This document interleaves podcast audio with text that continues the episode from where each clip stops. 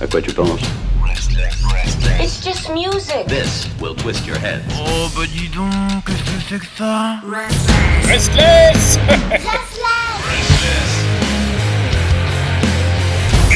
Restless. Et comme tous les lundis, on se retrouve donc pour le grand débat visual-musique.org, visual-musique.org, euh, notre partenaire, nos camarades, avec le grand retour de notre ami bien rouge, euh, Manu, salut Salut Pierre. Alors comment ça Comment se ça passe euh, du côté de- du bloc de l'Est? Bah écoute, ça va plutôt bien. Je reviens tout juste du Canada, où le parti m'avait chargé de négocier l'arrêt du terme de la Poutine, puisque Moscou trouvait insensé que notre suprême leader puisse partager son nom avec un plat composé de frites et de bière. Pour l'instant, les Québécois en disent non. Autant vous dire qu'ils n'ont pas intérêt à survoler l'espace aérien russe. hein. Voilà, voilà. Bon, très bien. Après cette euh, bonne blague, on va passer aux choses sérieuses, bien sûr, de ce débat. Quel est le sujet que tu as choisi aujourd'hui? Bien écoutez, euh, avec des propos tels que nous ne sommes pas arrogants, nous pensons juste être les meilleurs groupes du monde, et une image de sale con traînée depuis leur début, image que l'un des frères continue à entretenir, je voulais poser une question simple. Est-ce que le caractère des frères Gallagher dessert leur musique? Et pour cela, on a un invité, évidemment. Voilà, tout à fait. Tu as choisi le spécialiste, le, le Manitou, Nico Pratt, que beaucoup de- d'amateurs de musique vont connaître. Salut. Bonjour, merci beaucoup pour l'invitation. Le spé- euh, un spécialiste euh, peut-être et encore, mais euh, non non, je suis ravi euh, ravi de parler du groupe. Donc merci beaucoup pour Ah bah, l'invitation. Il y a une lumière qui brille autour de toi. On a l'impression que qu'il y, a- il y a quelque chose avec les. les C'est le le studio groupe. qui est très bien agencé. Tu vas nous parler donc euh, d'Oasis parce que Ouais. tu as sorti un bouquin. Oui, j'ai coécrit euh, un livre qui s'appelle Oasis ou la revanche des ploucs que j'ai coécrit euh, avec un bon camarade qui est historien et grand fan et immense connaisseur de, de pop musique qui s'appelle Benjamin Durand. Euh, c'est un livre qui est paru il y a je dirais six mois, quelque chose comme ça, aux éditions euh, Playlist Society. Et en fait, donc c'est euh, c'est pas une bio du groupe partiellement en tout cas, c'est un essai en fait qui raconte euh, en gros comment l'histoire d'Oasis, c'est-à-dire son, ses débuts, euh, mais également son ascension et sa longue chute, euh, sont en fait à l'image euh, du pays qui, qui les a vus naître, donc euh, l'Angleterre. Et euh, voilà, on raconte comment à quel point l'histoire du groupe, beaucoup plus qu'on ne le pense, n'est pas une histoire musicale, en tout cas pas que, mais également politique et sociétale. Voilà. Ah oui, donc c'est quand même vachement plus intéressant qu'une biographie. On non, mais dans le sens, dans le sens où il y a- c'est quand même plus complet parce Alors, qu'ils vont pas le on raconter. espère. Alors, pour, pour les lecteurs et lectrices qui, qui, qui l'ont pas, euh, qui l'ont pas lu et qui hésitaient peut-être, euh, c'est en effet pas une biographie. C'est-à-dire que on rappelle quand même euh, les éléments essentiels, euh, les dates de, les dates de naissance, Oui, comment non, ils sont formés, euh, voilà. Mais on essaye vraiment à chaque fois de, euh, de re- resituer tout ça euh, dans un contexte politique et culturel. Il y a par exemple beaucoup de pages sur Margaret Thatcher. Je, je peux, Oui. je pourrais comprendre que si on connaît, si on connaît pas Oasis et qu'on a envie de découvrir que euh, trois pages sur Margaret Thatcher ne nous passionnent pas, je l'entends tout à fait. Malheureusement, c'est dans le livre.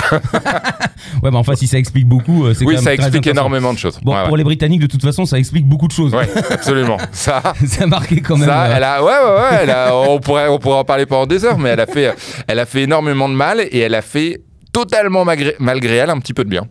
Dans la musique, au moins. Dans la musique, au moins, dans la, ouais, ouais, dans, la Dans culture. l'écriture. hein, Oui, il y a eu, enfin, euh, voilà, sans, sans, sans forcément attaquer sur Margaret Thatcher, qui est pas le lancement de podcast le plus sexy de la terre.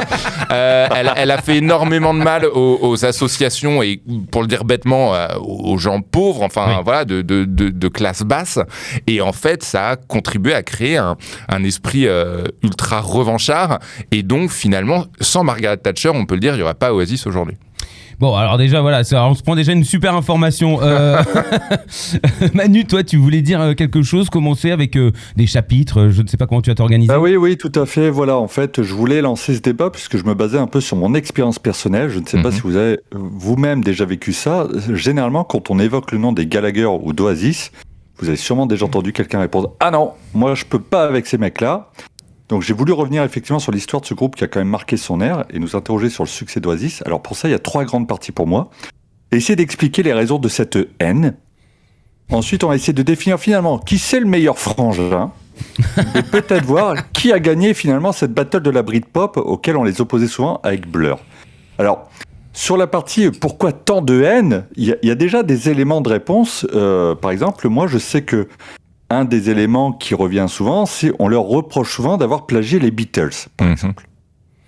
Alors, Ah bah, est-ce que c'est quelque chose de fondé que- Euh, alors, ou- alors oui, oui, euh, oui, ils ont souvent plagié les Beatles, euh, mais ils ont également souvent plagié T-Rex, ils ont souvent plagié les Kings, euh, et ils ont souvent euh, plagié, euh, que, que, que sais-je encore, euh, les Jam par exemple. Euh, on va, on, on peut absolument pas nier que euh, les emprunts sont euh, pas forcément euh, subtils, ils sont euh, franchement évidents. Euh, on en parle évidemment dans le bouquin. Euh, la seule chose qu'on peut euh, qu'on peut rappeler, c'est que euh, d'une part, ça n'a rien d'exceptionnel. Euh, les Beatles en ont plagié bien d'autres euh, avant eux.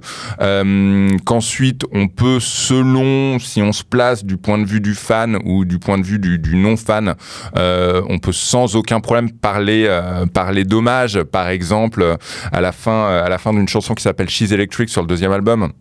Il y a toute une partie qui est uniquement, uniquement vraiment la fin de la chanson, c'est-à-dire qui, qui, qui n'a aucune, aucun rôle à jouer, ni dans les couplets, ni dans les refrains, euh, qui est euh, l'énorme plagiat d'une chanson euh, des Beatles. euh, alors ça y est, le nom ne revient pas, euh, c'est sur Sgt Pepper, mais, euh, mais voilà, c'est vraiment à la Ouais, note près la même. En soi, la chanson n'a rien à voir avec cette partie-là, donc là, là, évidemment, on peut parler d'hommage. De la même façon que euh, les premiers accords de Don't Look Back in Anger au piano, oui, on est tous d'accord, c'est Imagine, ça en devient pas nécessairement le cœur de la chanson. Donc, euh, ça dépend vraiment, ça dépend vraiment d'où on se place, mais oui, évidemment, euh, ça les a desservis dans une certaine opinion publique, c'est-à-dire qu'à partir de là, c'est devenu facile de dire Oasis, ils se contentent de plagier les Beatles, euh, qui est d'ailleurs pas une comparaison uniquement musicale. Les mecs se revendiquaient eux-mêmes comme les nouveaux Beatles. Encore une fois, à tort ou à raison, euh, très clairement plutôt à tort. hein. C'est l'histoire qui juge et euh, ils ne sont pas devenus les nouveaux Beatles. Mais mais oui, oui, ça- pour, pour ce qui est de parler de, de- de ta partie, donc euh, Manu, c'est-à-dire la haine, le terme est peut-être un peu fort, mais en tout cas, le, Oui. le mépris ou l'énervement qu'on peut ressentir face au Gallagher, en effet, clamer haut et fort qu'on est meilleur que les Beatles en Saint-Jean, et je mets des guillemets à Saint-Jean les Beatles, n'était pas forcément ce qu'il y avait de plus stratégique, et en même temps, Oasis n'était pas le groupe le plus stratégique.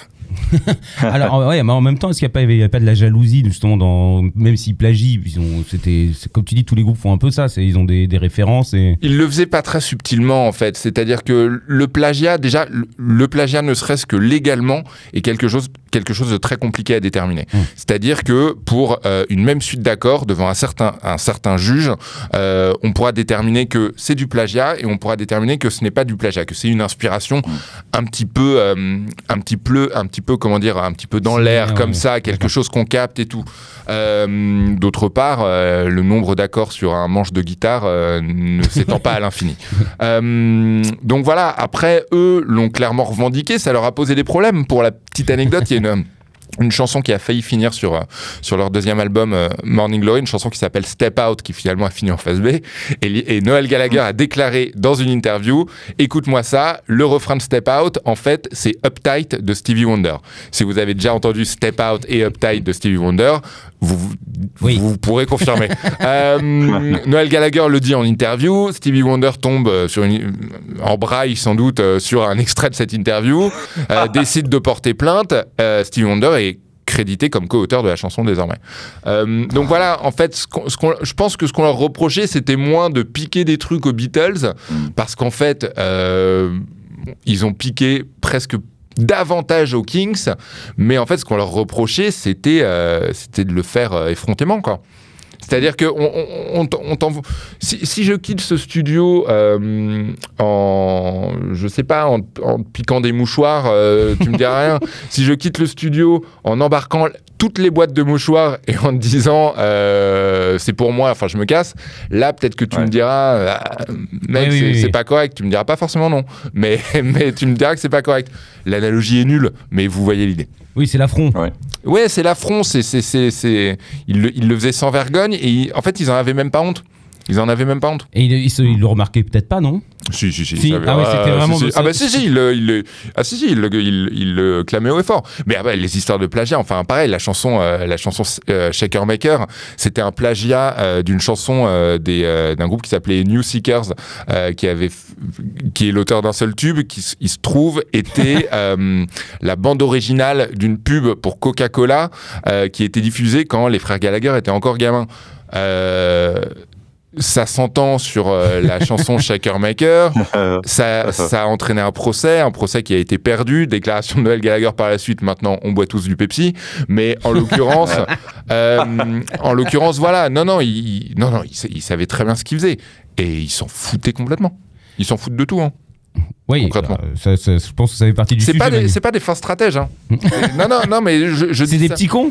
Oui, ah, mais c'est complètement des petits cons. C'est des petits cons et qui le sont plus ou moins restés euh, à différents stades. Liam Gallagher est resté au stade vraiment du petit con euh, bas du plafond. Et je dis ça, je dis ça vraiment. Je, je pense que ça apporte de la fraîcheur. Je pense que ça apporte aussi une certaine liberté. Oui. Enfin, je dis que c'est un petit con. C'est pas que Oh. négatif, quoi. C'est pas que négatif. Euh, De la même façon que le terme plouc dans le titre euh, de notre livre n'est absolument pas employé euh, péjorativement. Mhm. Justement, les, enfin, les interviews de Liam Gallagher, euh, c'est des interviews de petits cons. Putain, c'est ce qu'il y a de, de plus rafraîchissant dans le, dans le monde de la musique encore aujourd'hui.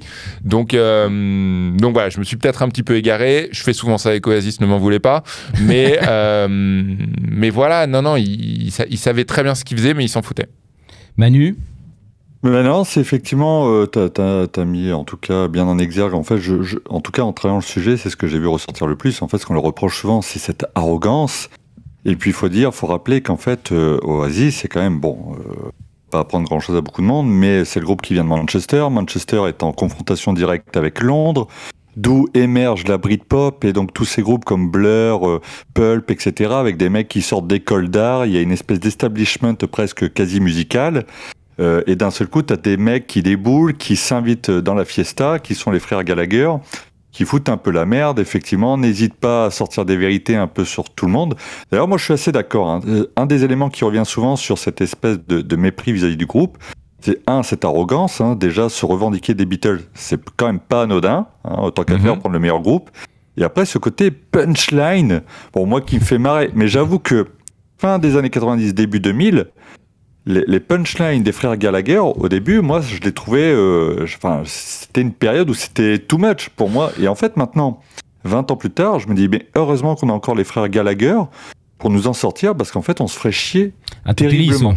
En- ouais, en fait, en fait, il y a, il y a un truc qu'on leur pardonnait un petit peu plus facilement, c'est-à-dire que quand ils étaient euh, au sommet, quand Oasis était le plus grand groupe du monde, je parle même pas en termes de qualité, je parle en termes de vente, en termes de, de Mhm. popularité, en termes de, de, de, de, de stade. Euh, ils pouvaient dire un peu ce qu'ils voulaient, euh, entre autres, on est le meilleur groupe du monde.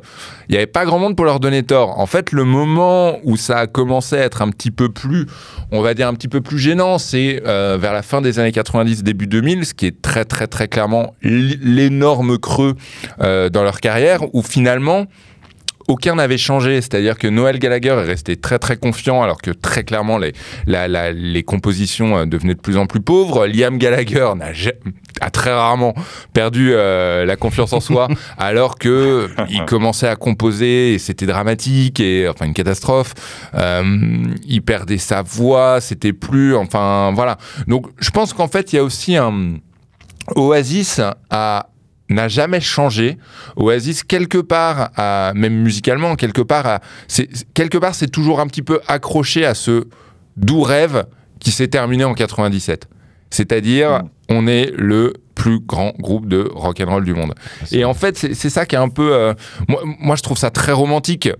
Encore une fois, c'est vraiment une question de point de vue. Moi, je, trouve ça très romantique. Il y a des jours où je peux trouver ça un peu pathétique. Ça dépend où on se situe du point de vue du point de vue du fan. Et je tiens à dire que je suis un immense fan d'Oasis, vraiment. Euh, J'aime quasiment chacune des notes qu'ils ont enregistrées.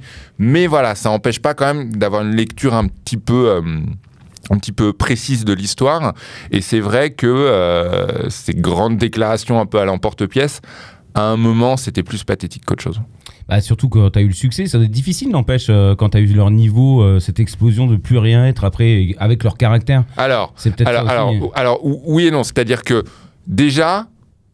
Euh, quand tu dis quand tu dis plus rien être, Oui, non, mais euh, non, dire- non non non mais non mais je, je vois très bien non non je vois très bien ce que je vois très bien ce que tu veux dire. Évidemment ils ont jamais jamais retrouvé ils ne retrouveront potentiellement jamais euh, le succès, enfin surtout l'impact d'antan. Euh, encore une fois, c'était un impact qui avait, qui avait beaucoup à voir avec, avec l'époque, avec l'Angleterre de cette époque. Voilà. Mais en fait, euh, déjà, d'une chose, c'est-à-dire que eux n'ont jamais, jamais, jamais avoué, euh, et peut-être même n'ont-ils jamais pensé qu'ils étaient en perte de vitesse. Ils se sont toujours sentis, ou en tout cas très bien fait croire, qu'ils restaient le plus grand groupe de rock'n'roll du monde. Même si, voilà, toutes les évidences étaient contre eux. Mais surtout, surtout, il y a, y a un truc, c'est-à-dire que je peux tout à fait comprendre que, que, que ça n'intéresse plus forcément grand monde aujourd'hui, mais mine de rien, la carrière euh, post-Oasis des deux frères Gallagher est passionnante. On en parlera peut-être plutôt dans, dans ta troisième partie, Manu, quand il faudra décider de, de qui est le meilleur. Mmh. Mais euh, elle est assez passionnante parce qu'en fait, ce sont des, des c'est à la fois deux frères qui ne peuvent pas être ensemble. Mhm. Ils n'y arrivent pas. Ils, ils- ils ne s'entendent pas. et en même temps, qui ont énormément en commun et surtout qui n'ont jamais été et ne seront jamais meilleurs qu'ensemble.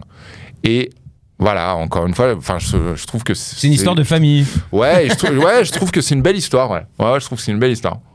Manu? Non, non, mais c'est c'est bien résumé. Et c'est vrai que moi, j'avoue qu'il y a des punchlines en préparant le billet, enfin en préparant ce débat qui me faisaient un petit peu marrer.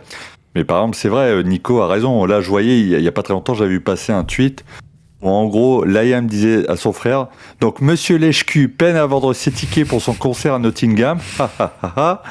Viens faire ma première partie si tu veux, ça te rappellera les bons vieux jours. Ouais. À tous les fans de Noël Gallagher, je peux et je vais chanter toutes les chansons qu'il a écrites bien mieux que lui, même si je me fais labourer les couilles par un pigeon.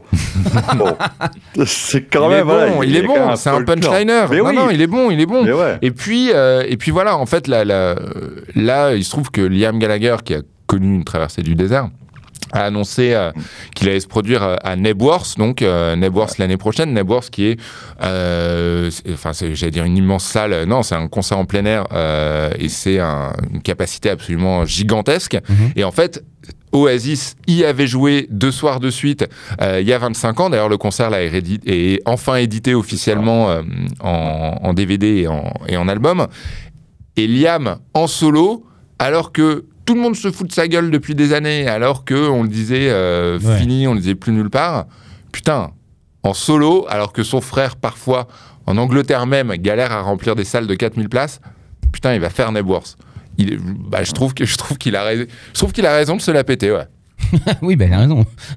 Il s'en est, il jamais privé. Il s'en est jamais privé, mais là pour le coup, il a raison. faut avoir des couilles en même temps de faire ça. Ouais, ouais, c'est parce qu'il lui manque. C'est ce qu'il manque. Les deux frères, c'est parce qu'il leur manque. Manu. Ouais, je pense que ça a toujours été un petit peu son plaisir aussi. S'il peut descendre un petit peu son frangin, je pense que ça fait Ouais, jamais ouais. de mal. Mais je sais que même tous les autres groupes, d'ailleurs, on y reviendra, hein, cette histoire de, de frangin dans la deuxième partie. Mais c'est vrai que déjà, il y, avait quelques punchlines qui m'ont fait, qui m'ont fait marrer. Par exemple, il est capable de parler U2. Alors U2, euh, il en parle régulièrement d'ailleurs. Il explique j'ai jamais vu un fan de U2, j'ai jamais rencontré qui que ce soit avec un t-shirt de U2. Euh, mais il y a toujours, j'ai jamais vu la maison de quelqu'un avec un album de U2.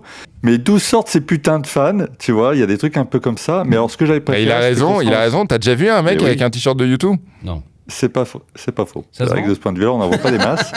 Mais Alors, il a tort, il a grade. tort sur les albums. Tout, tout le monde, enfin, il y a des albums où légalement, t'es obligé de les avoir chez toi, euh, que ce soit, enfin, toi ou tes parents. Et, alors, il y en a quelques-uns. Il y a History de Michael Jackson. Je crois que légalement, tout le monde est obligé de Ah, l'avoir tout le chez lui. de. T'as soit euh, le best-of de Queen, soit le best-of d'ABBA, idéalement les deux. Et tu as euh, la compilation, euh, la première compilation best-of de U2 euh, des dix premières années, la compilation dorée. Je, alors, pour, pour ce coup- sur ce coup-là, il avait, il, a- il, a- il avait tort. Mais euh, ouais, en effet, jamais personne euh, se balade enfin, dans la rue, ou alors je vais pas dans les bonnes rues ou au bon concert, mais. Enfin, ou- ou peut-être qu'au contraire, je vais dans les bons. mais euh, j'ai jamais croisé qui que ce soit avec un t-shirt de U2. Oh, il vient de faire une punchline à la Gallagher. Euh, oui, c'est pareil, Coldplay Radiohead. Par exemple, il dit Je ne les déteste pas, je ne leur souhaite pas d'avoir un accident, mais je pense que leurs fans sont moches et ennuyeux, Et ils ont pas franchement l'air de passer du bon temps. Voilà, c'est. Bon, encore Bah, Sum 41 a une dernière pour la route. Encore une fois, est-ce qu'on peut lui donner tort? Ah ouais, ah, on est d'accord. J'ai jamais vu Coldplay en live, mais j'ai vu Radiohead en live. Ah, ouais, non, T'as déjà vu le public alors je pense que c'est là-bas qu'on porte des t-shirts de YouTube encore. Oh là là là là là là là là là là là Allez, une petite dernière. Vous avez déjà regardé le ciel étoilé en pensant je suis super heureux de vivre. Après avoir entendu Sum 41, je me suis dit qu'en fait j'étais vivant pour écouter le groupe le plus merdique de tous les temps. Et ça, c'est signé Noël. Ah. Ouais, ouais. Noël attribue souvent les, les, les, les bonnes, euh, les, les, les bons points et les mauvais points. Il avait déclaré euh, au sujet d'un groupe qui s'appelait The Music, qui n'était pas un grand groupe, on est bien d'accord, mais qui avait fait la première partie d'Oasis. Il avait déclaré, euh, je sais plus ce qu'il avait dit. Il avait dit, euh, c'est le pire groupe qui a jamais fait la première partie d'Oasis.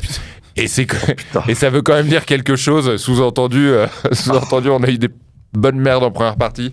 Donc, euh, ouais, non, non, ils savent très bien distribuer les bons et les mauvais points. Ouais. C'est- Euh, ça- ouais. le positif ressort assez, euh, assez rarement. À part toi, ta rigolade, ta partie de rigolade, quoi. Ouais, mais il- il- c'est. C'est des On m'a- râleurs. on m'a posé, on m'a posé la question l'autre jour de savoir s'ils pensaient tout ce qu'ils disaient.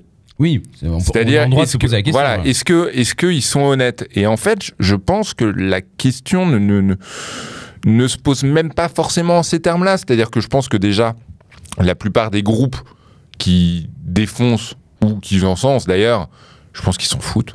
Hmm. En fait, je pense qu'ils s'en foutent. Je pense juste qu'en fait, à un, à un moment, à, à- à deux moments, c'est-à-dire quand ils étaient au sommet et quand ils ne l'étaient plus, ils se sont tous les deux retrouvés, sans doute malgré eux, dans une forme de posture. C'est-à-dire, quand ils étaient le meilleur groupe de rock du monde, il fallait qu'ils se comportent en tant que tels. Ce qui n'était Mhm. pas très compliqué, vu leur background, vu leur caractère et tout. Mais ils se sont retrouvés quelque part prisonniers de ça. Et les journalistes, les journalistes, ils attendent que Ah ça. bah ouais, c'est Attends, friand, ils, bien sûr, ils sont ravis. hein. Et quand ils sont devenus euh, bah, un petit peu plus ringards, quand ils étaient plus au sommet, bah, ils ont voulu quelque part y rester et je pense qu'ils ont, encore une fois, ça, ça se passe au niveau de l'inconscient, mais qu'ils ont compris que euh, bah, qu'on continue aussi de venir les voir pour ça et que c'est comme C'était ça le fonds de commerce. pas- ouais, voilà, encore, encore une fois, sans y penser Sans en ces termes, hein, évidemment. Et je veux pas faire de la psychologie de bas étage, mais du coup, je pense que, euh, je pense que oui, ils sont honnêtes, mais que finalement, la question de savoir s'ils sont honnêtes, eux ne se la posent même pas. D'accord. Est-ce que tu crois que cette attitude, elle vient effectivement de leur éducation, de ce qu'ils ont vécu quand ils étaient Ouais, jeunes? bien sûr. Ouais, bien sûr, bien sûr. Ils ont grandi. euh, ils ont grandi dans un bled de la banlieue de Manchester qui s'appelle Burnage, où j'ai eu euh, l'occasion d'aller, où je suis pas resté très très longtemps. Euh, c'est assez pauvre, c'est le, le- c'est- c'est pas Billy Elliot non plus, mais c'est c'est c'est un peu c'est un peu ce genre de cadre. C'est des maisons toutes un peu petites qui se ressemblent toutes, euh, alignées, des petites rues. Il y a, il y a franchement pas grand chose à faire. Ils ont eu, un, ils avaient un père violent qui était alcoolique, alors qui, qui- qui a, il y, a- il y a beaucoup de choses qui peuvent expliquer la, la confrontation entre Liam et Noël, et je pense que la première d'entre elles, c'est que le père des, euh, des Gallagher a levé la main sur Noël, mais ne l'a jamais levé sur Liam. Euh, je pense que ça a déjà changé beaucoup de choses, mais euh, non, non, c'est- cette arrogance, elle s'explique par le fait que, et c'est aussi de là que vient le titre de, de- de mon livre, Oasis ou la revanche des ploucs, Mm. c'est que tout et tout le monde, c'est-à-dire euh, les politiciens, les, les médias, les, les- toutes les grandes personnes respectables, leur faisaient comprendre qu'ils étaient des ploucs et qu'ils n'arriveraient à rien. Donc moi, je peux tout à fait entendre. J'ai absolument jamais eu ce- ce- cette enfance-là, et tant mieux. hein, je, je souhaitais pas l'avoir, mais je peux comprendre qu'en grandissant et en commençant à avoir du succès, Mmh. on devienne un petit peu arrogant, un petit peu méprisant par rapport aux élites. Et Ah, les non. médias en sont une.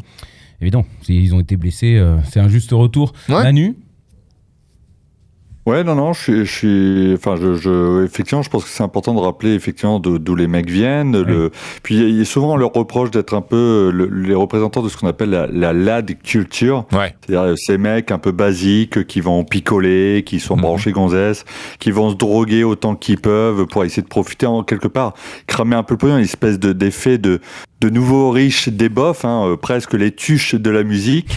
Donc je pense que ça, ça a dû un peu renforcer aussi leur, leur volonté de, de, de- Bah non, mais je Ouais. pense que vraiment, les mecs, ça les a nourris, quoi, de voir que finalement, euh, ils étaient pas liés à l'establishment, ils venaient faire chier un peu tout le monde, euh, finalement, ils déboulaient. Euh, baissée là-dedans. Je pense que ça a dû pas mal les motiver. Et puis, il faut, sa- euh, oui, et puis il faut savoir que euh, à- même à l'époque où ils ont commencé à avoir du succès, les, les médias ne misaient pas sur eux. Les, médias, Ouais. ils étaient, euh, euh, voilà, tout le monde pensait que ce serait Suède le grand, en tout cas euh, au tout début des années 90, que Suède serait le grand groupe euh, de la période euh, qu'on appellera par la suite Britpop. Et au final, euh, Suède euh, sera un grand groupe, mais euh, rien, rien de comparable. Ouais. Euh, les médias anglais, ils préféraient Blur parce que justement, ils les trouvaient plus propres, plus polis, plus respectables. Les mecs, c'est facile d'oublier ça aujourd'hui, mais les mecs ont réellement enfoncé les portes.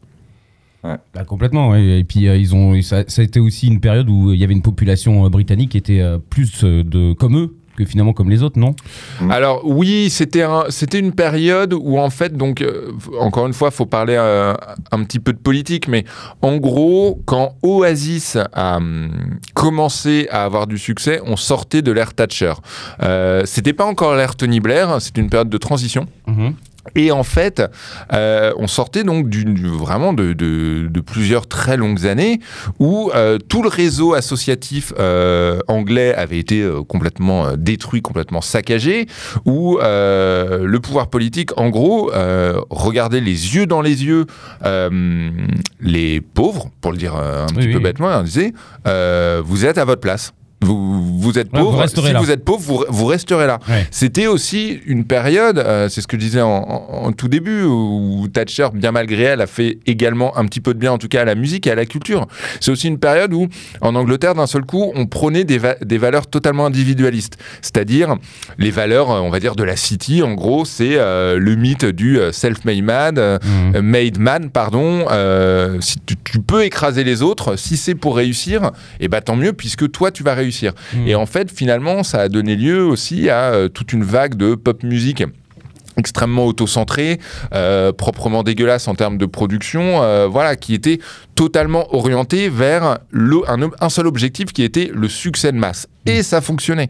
Euh, et Oasis, en fait, ils sont arrivés avec aucun bagage, euh, pas une grande culture, ce sont pas des gens très cultivés, euh, avec un son qui est pas très propre, euh, sur un petit label, Creation, alors certes qui était rattaché à Sony, mais malgré tout, ça avait Oui. été signé sur une poignée de main avec Alan Maggie, qui lui est également... euh, également ce que j'appelle affectueusement un plouc. hein. Et il est et encore, je, je me justifie un peu parce qu'on nous a beaucoup reproché le terme de plouc dans le titre du bouquin, mais euh, les frères Gallagher se revendiquent comme tels et euh, l'assument. Et Alan McGee dit pareil. Euh, donc voilà, donc c'est, euh, je me souviens même plus de la question parce que je m'égare. Je fais ça souvent. En fait, le, le- en Angleterre à ce moment-là, enfin au Royaume-Uni, Oui, voilà, il y avait un oui. public qui était fortement pauvre. oui, voilà, aussi, hein. voilà. Et puis, euh, et puis c'était un de l'énervement. Et puis c'est voilà, il y, y avait de l'énervement. Il y, il y avait pas forcément. Je pense que alors j'étais pas là, mais je, je pense que c'était moins de l'énervement que de l'espoir. C'était genre euh, c'était pas The Beach is dead, c'était euh, The Beach is gone. En gros, Euh, elle n'est plus au pouvoir. Maintenant, il y a énormément de choses à faire. Oui. Et parallèlement, euh, voilà, il y a un petit mec, euh, Tony Blair, qui commence à faire parler de lui. Euh, ouais, c'est- des, des vagues comme, j'imagine, j'ai jamais connu ça, moi, personnellement, de mon vivant politiquement en France, mais je peux supposer que euh, l'ascension de Mitterrand et son accession au pouvoir peut ressembler à ça. Mm. Une sorte de vague d'espoir pour les laisser pour compte. Mm, mm. Alors d'ailleurs, je me permets, je t'interromps, Nico, c'est exactement ça, puisqu'en 97, donc euh, Noël était invité au 10 Downing Street, hein, donc, qui est, qui est le ouais. lieu de Oh, résidence. plein communiste. d'histoires à raconter sur cette soirée.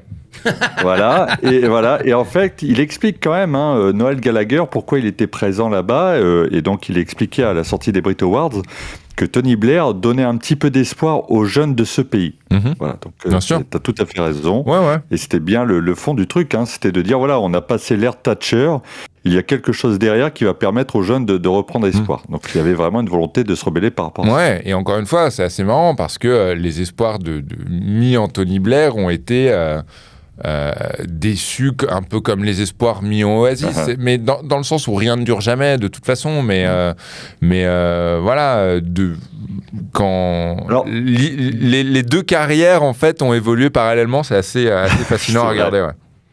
C'est vrai. Et d'ailleurs, alors j'ai une petite question pour toi, Ouais. Nico. Un des éléments qui revient souvent sur cette espèce de ouais mais Oasis machin, donc on a vu, hein, ils auraient plagié les Beatles, ils ont une arrogance de merde, Mm. Euh, ils auraient aussi un comportement de bad boys qui serait finalement en contradiction avec les titres écrits. Genre quand tu fais des titres comme Wonderwall ou d'autres qui ont, il y a une espèce de volonté de sortir des hymnes de stade quand même chez Oasis. Mhm. Et souvent, on peut se dire, bah ouais, finalement, les mecs font les méchants, et puis au final, ça veut sortir des Wonderwall. Donc, qu'est-ce que t'en penses, toi? Comment tu vois un petit peu pas, c'est pas, euh, de- de- je trouve pas ça contradictoire dans le sens où euh, composer des hymnes de stade euh, qu'ils deviennent. Déjà, qui deviennent des hymnes de stade. Il y en a beaucoup qui essaient d'en composer des hymnes de stade et qui, qui se vendent à 100 exemplaires.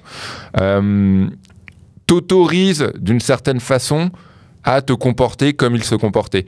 C'est-à-dire que, encore une fois, ça, rejoint un peu ce que je disais tout à l'heure, où, voilà, quand t'es le plus grand groupe de rock du monde, t'as le droit d'être un vantard et de dire je suis le plus grand groupe de rock du monde puisque Oui, c'est vrai. T'as le droit d'avoir le melon un peu. T'as, complètement le droit d'avoir le melon. Euh, déjà, alors déjà, faut rappeler de base, bien avant, bien avant, bien avant euh, les succès d'Oasis, ce n'étaient pas des enfants de cœur. Euh, ils ont arrêté leurs études, ils se sont fait virer du bahut, euh, ils ont fini au poste. Enfin, voilà. Faut encore une fois, faut rappeler d'où ils viennent. Ils viennent d'un quartier où il fallait un petit peu se débrouiller.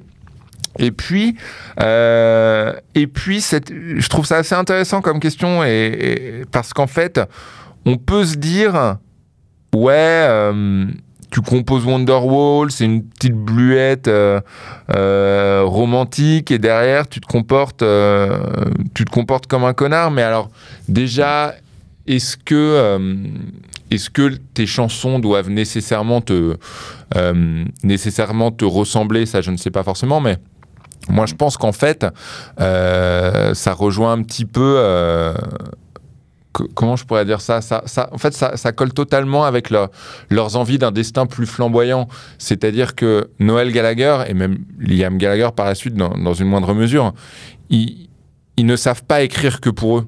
Ils écrivent, en fait, ils écrivent pour, euh, ils écrivent pour les foules, et ils écrivent pour les masses. Pourquoi? Parce que aussi, s'ils ne font pas ça, je pense qu'il il y a un côté retour à la normale. Mm. Et la- leur normalité à eux, elle n'est pas du tout réjoui- réjouissante. Elle n'est pas, elle est pas, elle est pas sexy. Elle n'est pas, elle est pas glamour. Ils n'ont pas envie de retourner à Burnage. Ouais. Et euh, Ce serait une défaite. ce serait une défaite. Et puis, et puis, il y a un truc qu'il faut pas oublier, c'est que Liam Gallagher, son premier et dernier métier, c'est rockstar. D'accord. Non mais Noël Gallagher avant d'être dans Oasis, il a travaillé sur des chantiers, euh, voilà, il a été rôdi, enfin voilà, il a connu la galère. Imaginez un peu ce qui peut se passer dans la tête d'un gamin qui euh, un jour en janvier euh, va voler du linge étendu sur le balcon du voisin pour le revendre après pour s'acheter des clopes et qui un an après part en tournée parce qu'il a enregistré un album avec son groupe. C'est- complètement tordu. Enfin voilà, c'est complètement tu. voilà, complètement tordu. Et donc, du coup, du coup, je trouve que finalement, bien au contraire, cette idée de composer des grands hymnes de stade colle tout à fait avec leur personnalité, c'est-à-dire cette envie de devenir plus grand que ce qu'ils ne sont à la base. Euh, Moi, j'ai envie de dire aussi que s'ils font des, tubes comme ça, c'est aussi faire un énorme doigt à toute cette euh, catégorie de la population qui les a regardés, qui les a insultés. Ouais, et puis ah, il y, a- il y a un truc aussi. euh, On, on durant la promo, la promo du livre, euh, on m'a souvent demandé, euh, en, en gros, pourquoi Oasis et pas d'autres. C'est-à-dire qu'est-ce qui faisait qu'Oasis était euh, était spécial et particulièrement intéressant. Et il y a un truc, je, je trouve, ça, ça va sonner un petit peu un petit peu stupide. C'est pour ça que je le dis à chaque fois du coup, mais euh, il y a un truc qu'il est assez facile, je trouve, d'oublier aujourd'hui parce que Wonderwall, on connaît par cœur. On n'a vraiment pas envie qu'un pote se ramène en week-end avec sa guitare pour nous jouer quand on en a marre et tout. D'autres look back in anger, je peux comprendre, c'est pareil et tout. Il y a un truc qu'il est assez facile d'oublier, c'est que ce sont des grandes chansons. C'est des compositions absolument intemporelles. On est encore là à en parler. Euh, on est encore très nombreux à les écouter. Euh, ça s'est vendu. Quand ça passe, on chante. Ouais. non mais c'est- assez facile, c'est très facile de prendre ça de haut, genre euh, mais mais voilà. Mais c'est pas simple à composer. C'est pas voilà, c'est Noël Gallagher à un moment dans l'histoire était le plus grand compositeur de chansons pop rock du monde. Hmm. Et encore une fois, c'est pas rien. Et c'est facile de l'oublier. Wonderwall, c'est quand même 1 milliard, 269 millions de streams sur Spotify. Au moment où on parle de ça, c'est quasi 500 millions de vues sur YouTube. Mm. Effectivement, euh, même si on n'en peut plus de l'entendre, apparemment, il y a quand même encore beaucoup de gens Ouais, ouais, ouais. qui apprécient de l'entendre. Et j'avoue, euh, ça fait partie de ces titres euh, que j'évoque régulièrement.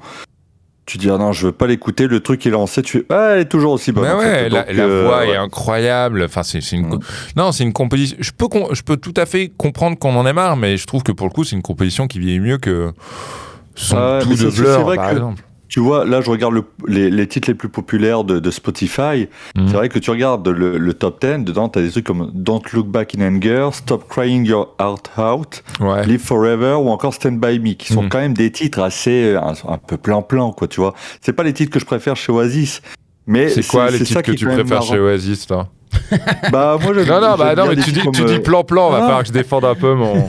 Non, non, mais enfin, quand je dis plan-plan, disons qu'il y a ce côté un petit peu romantique, un peu passe-partout, etc. Il y a, il y a absolument aucun Alors, problème. alors attends, Mais, non mais tu euh, vois, c'est c'est très, non mais ce terme passe partout justement est, est- est vraiment très intéressant parce que en fait, euh, l'une des, par exemple sur scène, pour celles et ceux qui n'ont pas Mm. eu l'occasion de les voir sur scène. Il ne se passe strictement rien. Les mecs ne bougent pas, les mecs regardent leurs pieds Ouais. vraiment. Mais, mais, mais la force du groupe, ça a toujours été ça. Ça a été, tu vas hurler les chansons, chaque note, Ouais. chaque refrain, à côté de quelqu'un que tu n'as jamais vu de ta vie, que tu ne reverras jamais de ta vie. Et pourtant, là, ce soir-là, tous les deux, vous allez côte à côte passer le meilleur moment de votre vie.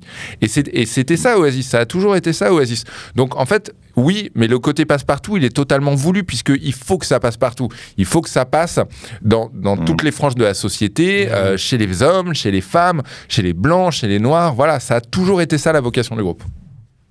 Hmm. Pas convaincu. Non, mais- on a- si, si, si, si. Non, non, mais tu as raison. Non, non, mais c'est dans le fond parce qu'effectivement. non mais par contre, je veux bien connaître tes chansons préférées du groupe. Non, mais j'avoue qu'il y, a- il y a des titres qui me parlent un peu plus. Moi, j'avais été vachement marqué à l'époque par le titre euh, Do You Know What I Mean en 97 Ouais, ouais, sur ouais. Be Here Now. Mm. Moi, j'avais été vachement marqué par le, le clip avec les hélicos et tout. Et en Ouais. 97, les mecs sortent des hélicos dans le clip. Ouais. Autant dire que là, tu dis, bon, on est, on est, on est passé sur un autre stade. Bah, mais euh, ouais. même pas. Ce qui les a perdus Même un peu. l'album. Ouais. Après, même 2008, tu vois, je sais que c'est un album qui a pas forcément été très bien reçu, Dig Out Your Soul. Mm. Mais moi, c'est un album que j'ai aussi beaucoup aimé. Euh, Il y a, voilà. Je suis peut-être moins sur les titres classiques d'Oasis. Mhm. Il y a pas mal d'autres compositions, même que, le, que, que Noël a pu chanter ou autre, qui sont très très bien. Alors, je vais pas revenir là tout de suite. Faudrait que je me balade un peu plus euh, dans, dans la disco. Mais c'est vrai que voilà, je, je, je cours peut-être un peu moins. Autant Wonderwall, il n'y a pas de problème. hein, je suis comme tout le monde, je me fais avoir, il n'y a, il y a aucun souci. Autant certains, comme Don't Look Back in Anger, j'avoue que là, ça me parle un peu moins. Oui, c'est une des Euh, celles que je réécoute le moins. J'avoue. voilà, tu vois. Non, je réécoute très peu Oasis parce que. Ah, t'as dû en bouffer donc du coup. Bah ouais, j'en ai bouffé et puis euh, alors c'est, c'est- ça va sonner méchant ce que je vais dire, mais euh, donc là j'ai sorti un livre sur Oasis et il y a y a y a deux ans, trois ans j'ai sorti un livre sur Jurassic Park et du coup dès que dès que quelqu'un voit passer sur Facebook un dinosaure, il me l'envoie, tu vois.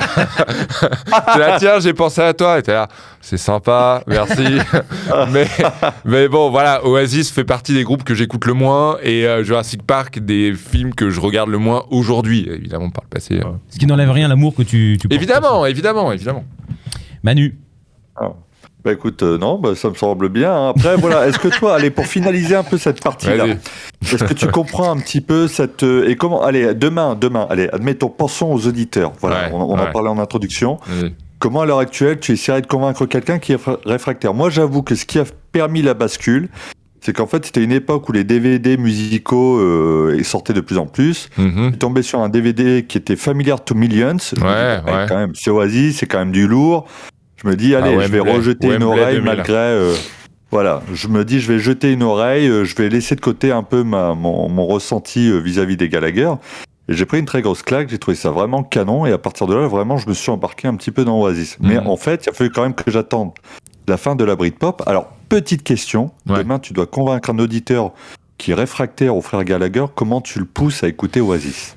Euh, je. Alors, sans- répondre euh, en lisant mon livre, euh, je, je pense vraiment, sincèrement, que, comp- que, que, que alors dé- déjà malheureusement, je suis désolé, mais si la qualité d'une chanson comme Live Forever te séduit pas à la première écoute, Mm. bon bah peut-être que en effet t'as pas besoin d'écouter le reste d'Oasis. euh, je peux tout à fait comprendre. Euh, je pense qu'en fait il y a un truc que que, que, que les gens comprennent pas forcément à la première écoute et peut-être que ça peut changer leur regard sur le groupe et sur leur musique. C'est pourquoi ils chantent ceci, Mm. pourquoi ils composent comme cela? Et ce que ça voulait dire à l'époque. Et en fait, je, pense sincèrement que quand on comprend l'espoir qu'ils ont représenté euh, pour tout un pays, je, je pense que euh, l'écoute d'une chanson comme Live Forever, par exemple, euh, peut changer beaucoup de choses. Donc euh, lisez mon livre. Ah, c'est bien vendu ça. Ah, vendu. pas mal, pas mal. Benjamin Durand sera fier de moi. Non, mais c'est vrai qu'il y a cette aura qui, qui, qui correspondait à tout ce qui se passait, quoi. Donc, euh, naturellement, les gens devraient se tourner vers Oasis. En vérité, même si tu si te gonfles, etc., il y, a- Mais je- il y a une force, il y a un truc Ah, qui, euh, alors, en qui, plus, qui- qui je- est attractif. Je veux dire. Je, je, je suis pas du tout, je suis pas du tout euh, prêcheur, c'est-à-dire que si, alors déjà si t'aimes pas Oasis, Ah on oui, peut bon. tout à fait être pote, il y a aucun problème. Euh, et si tu me dis euh, je préfère Blur, euh, moi je suis alors déjà euh, je préfère Blur, c'est une réponse complètement conne, mais euh, parce que j'ad- j'adore j'adore Blur. Euh, voilà, j'ai aucun, euh, il y a y vraiment aucun sujet où où, où vraiment ça va être un, un blocage complet. Oui, oui, oui. T'aimes pas Jurassic Park? On peut quand même discuter. Il y a pas de, il y a- il y a- non non, il y a pas de souci.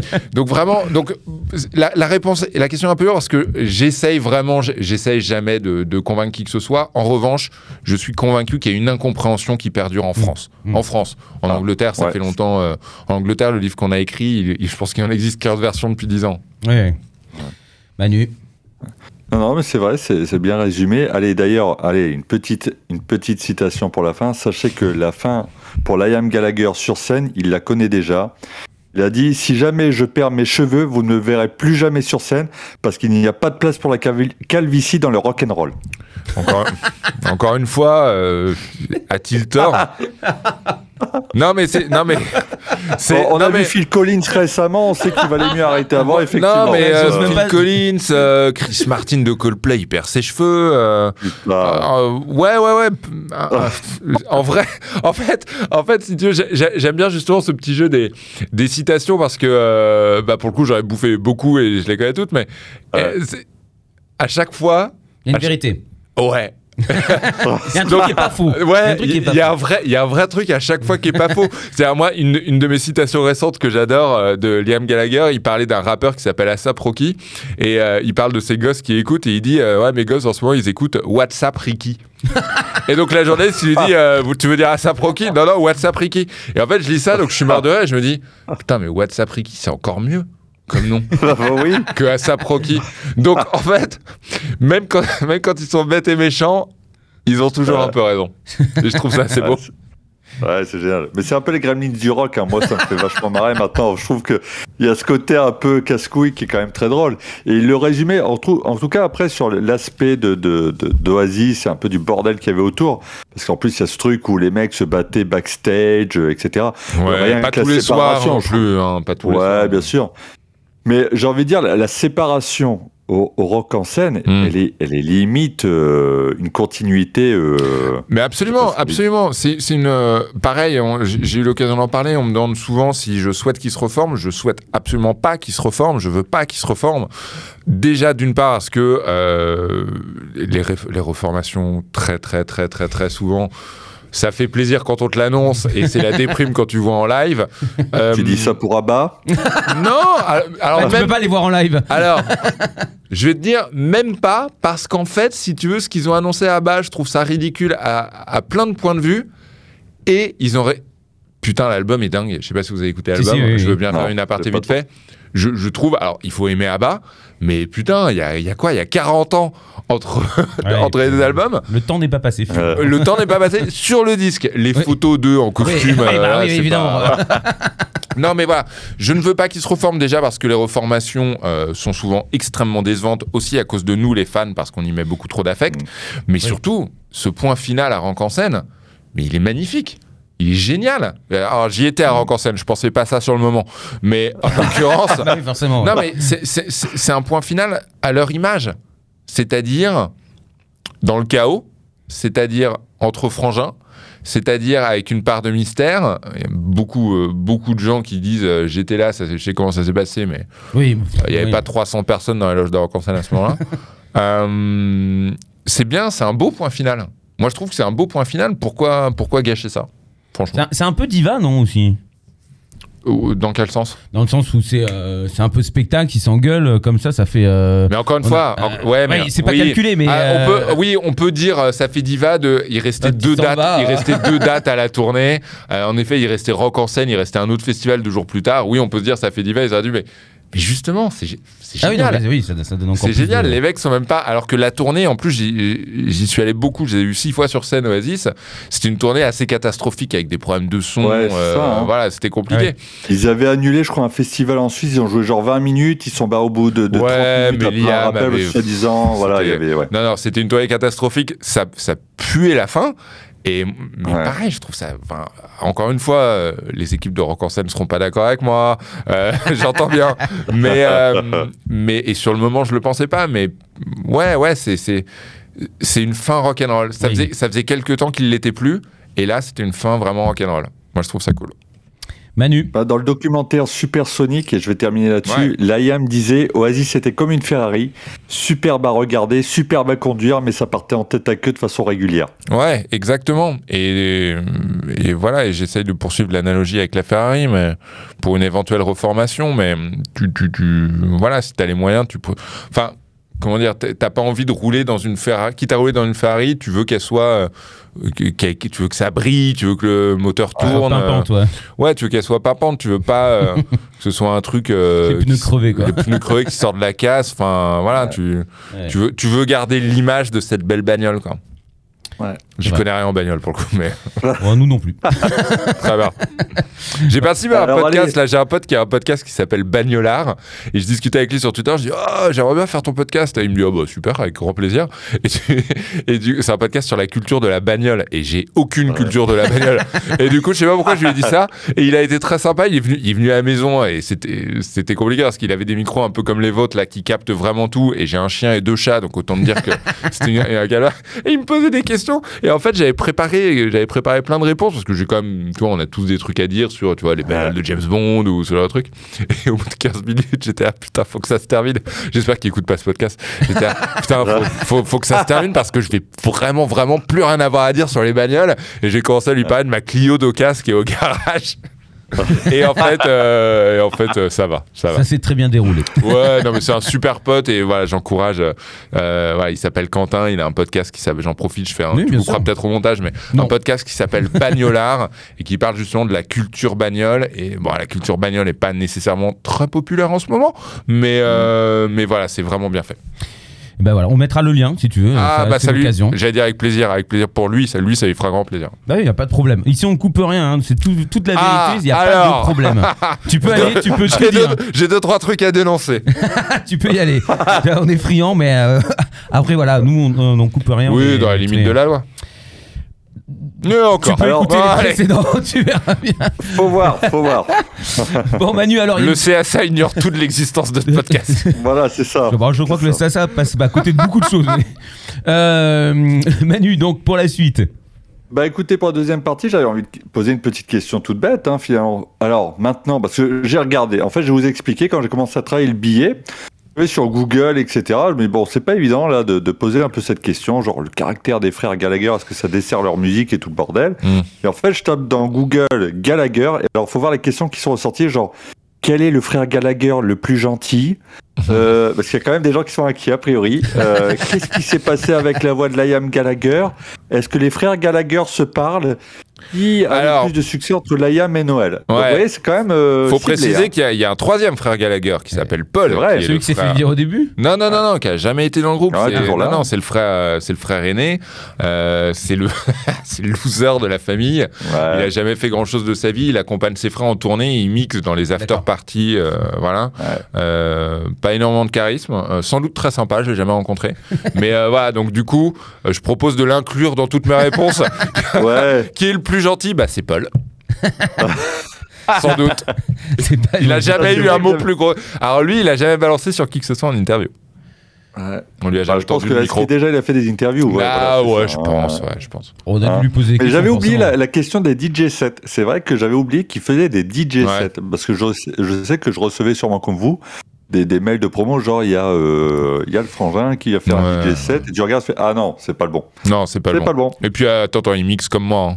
Euh, Ah, bah, alors, ça veut dire quoi? Ça veut dire euh, Ça veut dire des que... chansons les unes après les autres? Ouais, et que quand l'enchaînement, quand l'enchaînement est bon, t'es fier, tu vois. euh, T'es- t'es- t'es- en fait, t'es content. euh, Genre vraiment, tu tu t'applaudis quand il y a pas de blanc, quoi. Voilà. Bah, C'est un ambianceur. C'est un ambianceur, voilà, ça. Mais c'est bien. très bien. C'est très, très bien, bah oui. Je m'applaudis quand j'ai pas de blanc. Aucun problème.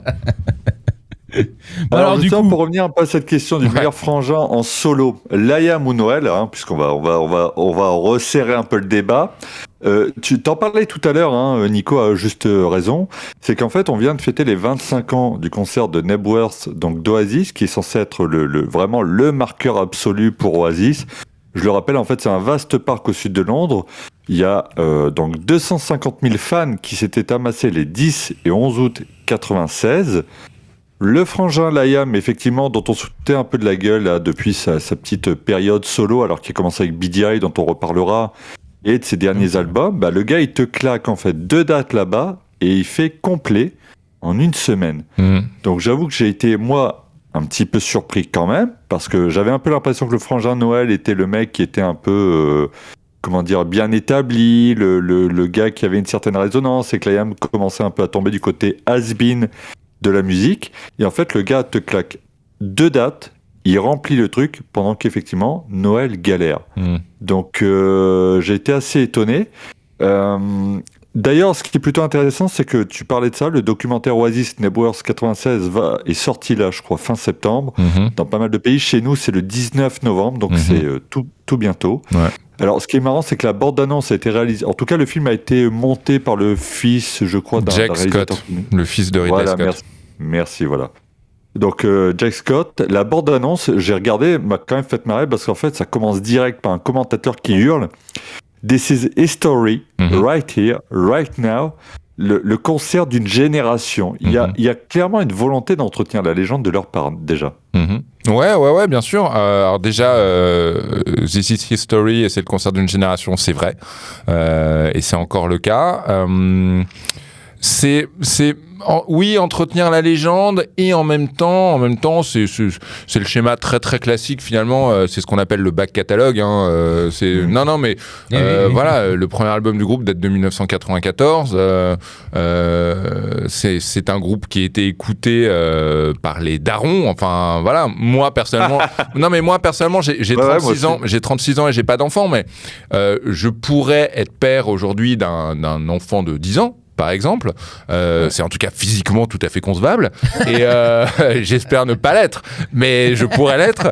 Et euh, et, on- et voilà. Et si j'avais un enfant, bah ouais, pour lui Oasis serait le groupe de son papa. Donc voilà, donc en fait, euh, c'est moins. Je sais pas si c'est une volonté d'entretenir la légende parce qu'il n'y a pas forcément nécessairement de, de stratégie euh, commune de la part des frères Gallagher qui, rappelons-le, ne se, ne se parlent plus. Malgré tout, pour la sortie de Nebworth, donc le film comme le, Ouais. DV comme le DVD, comme euh, l'album et tout, il y a une, une petite boîte qui a été créée euh, où les deux frères, euh, voilà, sont, euh, ils ont imposé leur signature, ils n'étaient pas ensemble dans le bureau. Hein. Euh, c'est pas la naissance d'une jolie compagnie. Euh, donc voilà, donc c'est quand même, c'est malgré tout d'un commun accord. En revanche, je pense Ouais. pas qu'il y ait une stratégie commune autour de l'entretien de l'héritage d'Oasis, c'est euh, bien davantage euh, la date, les 25 ans qui ont fait, euh, qui ont fait l'occasion. Euh, juste pour rappeler, euh, les, les trois premiers albums d'Oasis, euh, au moment de leurs 25 ans, donc euh, il y a quelques années pour Definitely Maybe, ensuite un an plus tard pour Morning Glory, et euh, il y a quelques mois maintenant pour, euh, pour Be Here Now, euh, ont été supervisés par Noël Gallagher plutôt de très loin, à tel point que euh, Birna, à un moment, euh, Noël Gallagher euh, s'était dit tiens, euh, je vais. euh, il avait toujours dit que euh, l'album était trop boursouflé, que ça manquait de basse, que euh, voilà, que la production était pas bonne. Il s'est dit tiens, je vais remixer l'album. Il a fait un titre, You Know What I Mean pour le coup. Il s'est arrêté là. Mm. Euh, voilà, c'est pas, euh, c'est pas. Contrairement à ce qu'on pourrait penser, ils sont pas spécialement tournés vers le passé. Ouais. Pas euh, Noël pas du tout. Euh, et Liam un petit peu, mais plus pour le côté euh, euh, regardez, c'est Noël qui veut pas reformer Oasis. En vrai, je suis même pas sûr que Liam ait vraiment envie de reformer Oasis, même s'il le, le tweet tous les jours. T'as- peut-être maté, du coup, moi je me suis frappé quelques documentaires pour préparer le, le débat, et Ouais. j'avoue que j'ai quand même regardé donc différents documentaires, donc Supersonic, et surtout As It Was, As you, euh, ouais, as it was, ouais, pardon, pardon. ouais, qui revient un peu, ouais, parce que As You Were, c'est Oui, ce c'est le titre de son album, pardon. Voilà. Et, euh, et effectivement, en fait, quand, quand j'ai regardé ça, alors j'ai trouvé plus touchant quand même que je ne le pensais, parce qu'on Mm. sent que c'est un mec voilà, qui a pris de la bouteille, effectivement, Ouais. il arrête. Enfin, quand je dis il prend de la bouteille, c'est un mauvais jeu de mots, malheureusement, dans le sens où il a arrêté la clope, il a arrêté effectivement l'alcool, etc. Il a, il a changé, et puis bon, c'est devenu un daron, hein, pour le coup, t'as raison, Ouais. hein, aussi, euh, mine de rien, lui aussi a pris de l'âge. Et on sent qu'il regarde avec une certaine fierté ce qu'il a fait avec Oasis. Mais je l'ai senti quand même un petit peu presque. Enfin, j'ai quand même senti assez nostalgique de tout ça. Alors, il tacle son frangin, c'est plutôt drôle. Il y a une scène où il va voir sa mère Ouais, et lui demande si le nain est venu. Et quand il parle du nain, c'est de son frangin à Noël, etc. Et c'est hyper drôle. Et il mignon la chambre qui n'a pas bougé. ouais. Il montre euh, où était la chaîne IFI sur laquelle il a prétendument pissé, qui aurait énervé son frère, Ah, qui serait vrai, le il a début pissé de leur- dessus, voilà. ouais. Ah bah voilà, tu vois. Et, euh, et en fait, j'ai trouvé ça assez intéressant. Parce que pour le coup, je l'ai trouvé plus nostalgique finalement pour un mec qui était tout le temps en train de dire Ouais, c'est Noël qui veut pas machin, euh, il est trop con machin. En fait, je me dis Ah, finalement, pour le gars qui avait l'air de vouloir jouer là-dessus, moi au début, je pensais que c'était surtout de la pub, Mm. une manière de faire parler de lui. Quand j'ai vu As It Was, je me suis dit Tiens, il y a quand même quelque part, à mon sens, une volonté tout de même de reformer Oasis. Alors après. Ouais, il y a, y a- je, je suis, je suis assez critique sur, sur ce doc que j'ai pas du tout aimé parce que euh, Ah, déjà je l'ai trouvé un petit peu monté. Voilà, l'espèce de climax du doc, c'est un moment du, du, du documentaire, c'est un moment où il perd sa voix au milieu d'un concert. Euh, voilà, ils en font tout un pataquès, Ah ouais. genre euh, Mhm. à ce moment-là, j'ai cru que c'était la fin et tout. Enfin, alors qu'un chanteur qui perd sa voix en concert, c'est le truc, surtout quand c'est Liam Gallagher, c'est vraiment le truc le plus Ouais. classique du monde. Euh, ensuite, j'ai trouvé que c'était euh, quand même pas mal. hein. C'est quand même une grosse réécriture de l'histoire. hein. C'est-à-dire que Liam Gallagher, dans le, grou- dans le, dans le documentaire, qui, qui se revendique comme un, comme un, un père de famille, un, oui, comme tu dis, un daron, euh, voilà. C'est- pas un mec qui a été très très présent pour, pour ses gosses. hein. Donc euh, voilà. Il a- faut quand même rappeler que le mec a découvert sa- une de ses filles à 18 ou 19 ans, un truc comme ça. je Ouais, crois. alors il a pas découvert Ouais. qu'il avait une fille quand elle avait 18 ou 19 ans. Il a découvert que peut-être ce serait bien de faire sa connaissance quand elle a eu 18 ou 19 Ah ans. ouais, putain. Il était tout à fait, ouais, il, il était tout à Ah fait au courant dès la naissance de la gamine et il a refusé de la reconnaître pendant des années. Donc voilà, donc dans le doc, quand il est en mode, ah, je suis content, euh, tous mes enfants euh, sont ensemble et tout, ouais, ouais, ré- réécris pas trop l'histoire quand même. Ouais, ouais, semble un on peu sent qu'il y a scénarisé. quand même un, un aspect. C'est très scénarisé. Ouais, il c'est très subjectif quand même. On va pas se le cacher. C'est vrai que c'est bah, un documentaire sur l'IAM, donc forcément, Ouais. c'est la parole à l'IAM, etc. ouais, ouais, Donc, ouais, ouais, c'est, euh, L'IAM édite, quoi. Voilà. Ouais, c'est vraiment pas un. C'est, comment dire euh, Je recommande vraiment, vraiment, vraiment chaleureusement le documentaire Supersonic qui est vraiment bien. Mm. Euh, y a, si vous avez envie de vous intéresser à Oasis, avant de regarder As You Were, As It Was, pardon, il y a beaucoup de choses à regarder avant. Ouais. Ouais. Presque tout. Mais du coup, mais du coup, toi pour toi, alors actuellement, quel est quel est par exemple le, le, le, le meilleur des deux Ah, actuellement, c'est Liam. Actuellement, c'est Liam.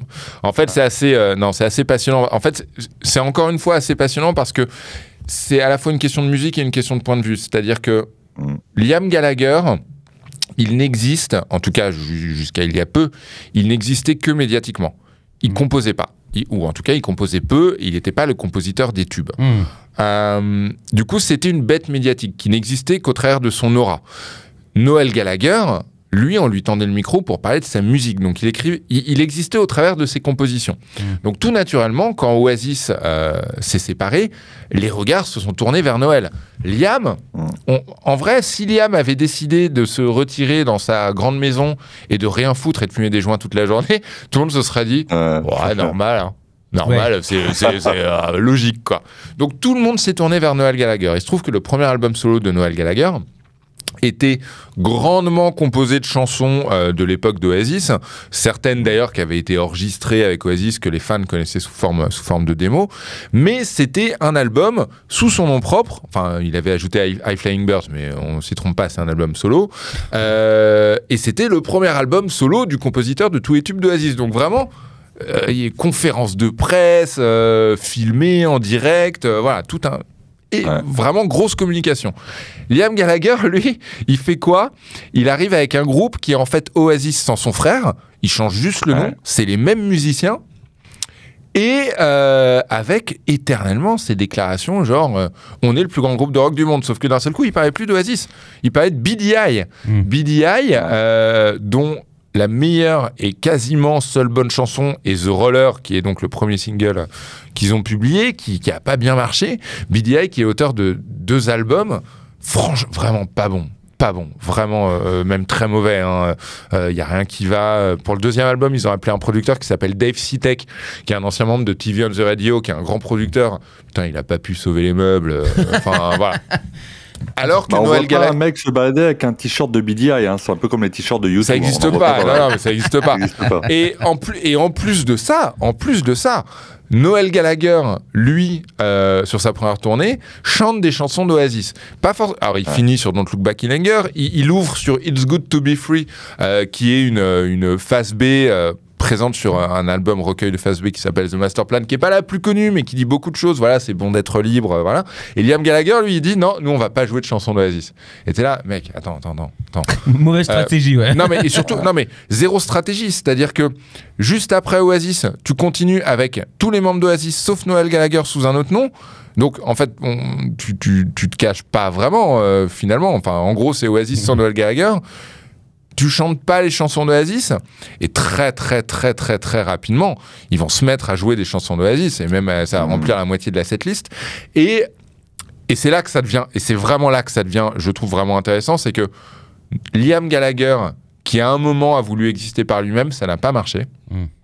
Et il a commencé en solo à jouer de plus en plus de chansons d'Oasis et à redevenir donc cette bête médiatique, mais également d'un seul coup, il s'est révélé comme compositeur.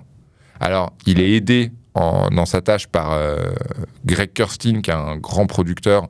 C'est pas Liam Gallagher, c'est pas un compositeur où on- dans le sens où on l'entend façon Noël. Il s'assoit pas dans sa chambre pour gratter euh, Wonderwall et il va en Mhm. studio et bim, c'est fait. Il est aidé.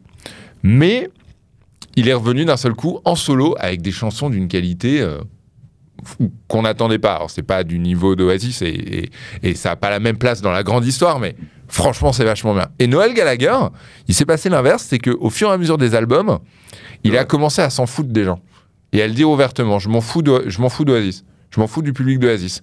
Je fais les chansons que j'ai envie de composer. Bon. Or, les chansons qu'il a envie de composer en ce moment, euh, bah, déjà l'inspiration c'est Tari, hein, c'est pas dingue.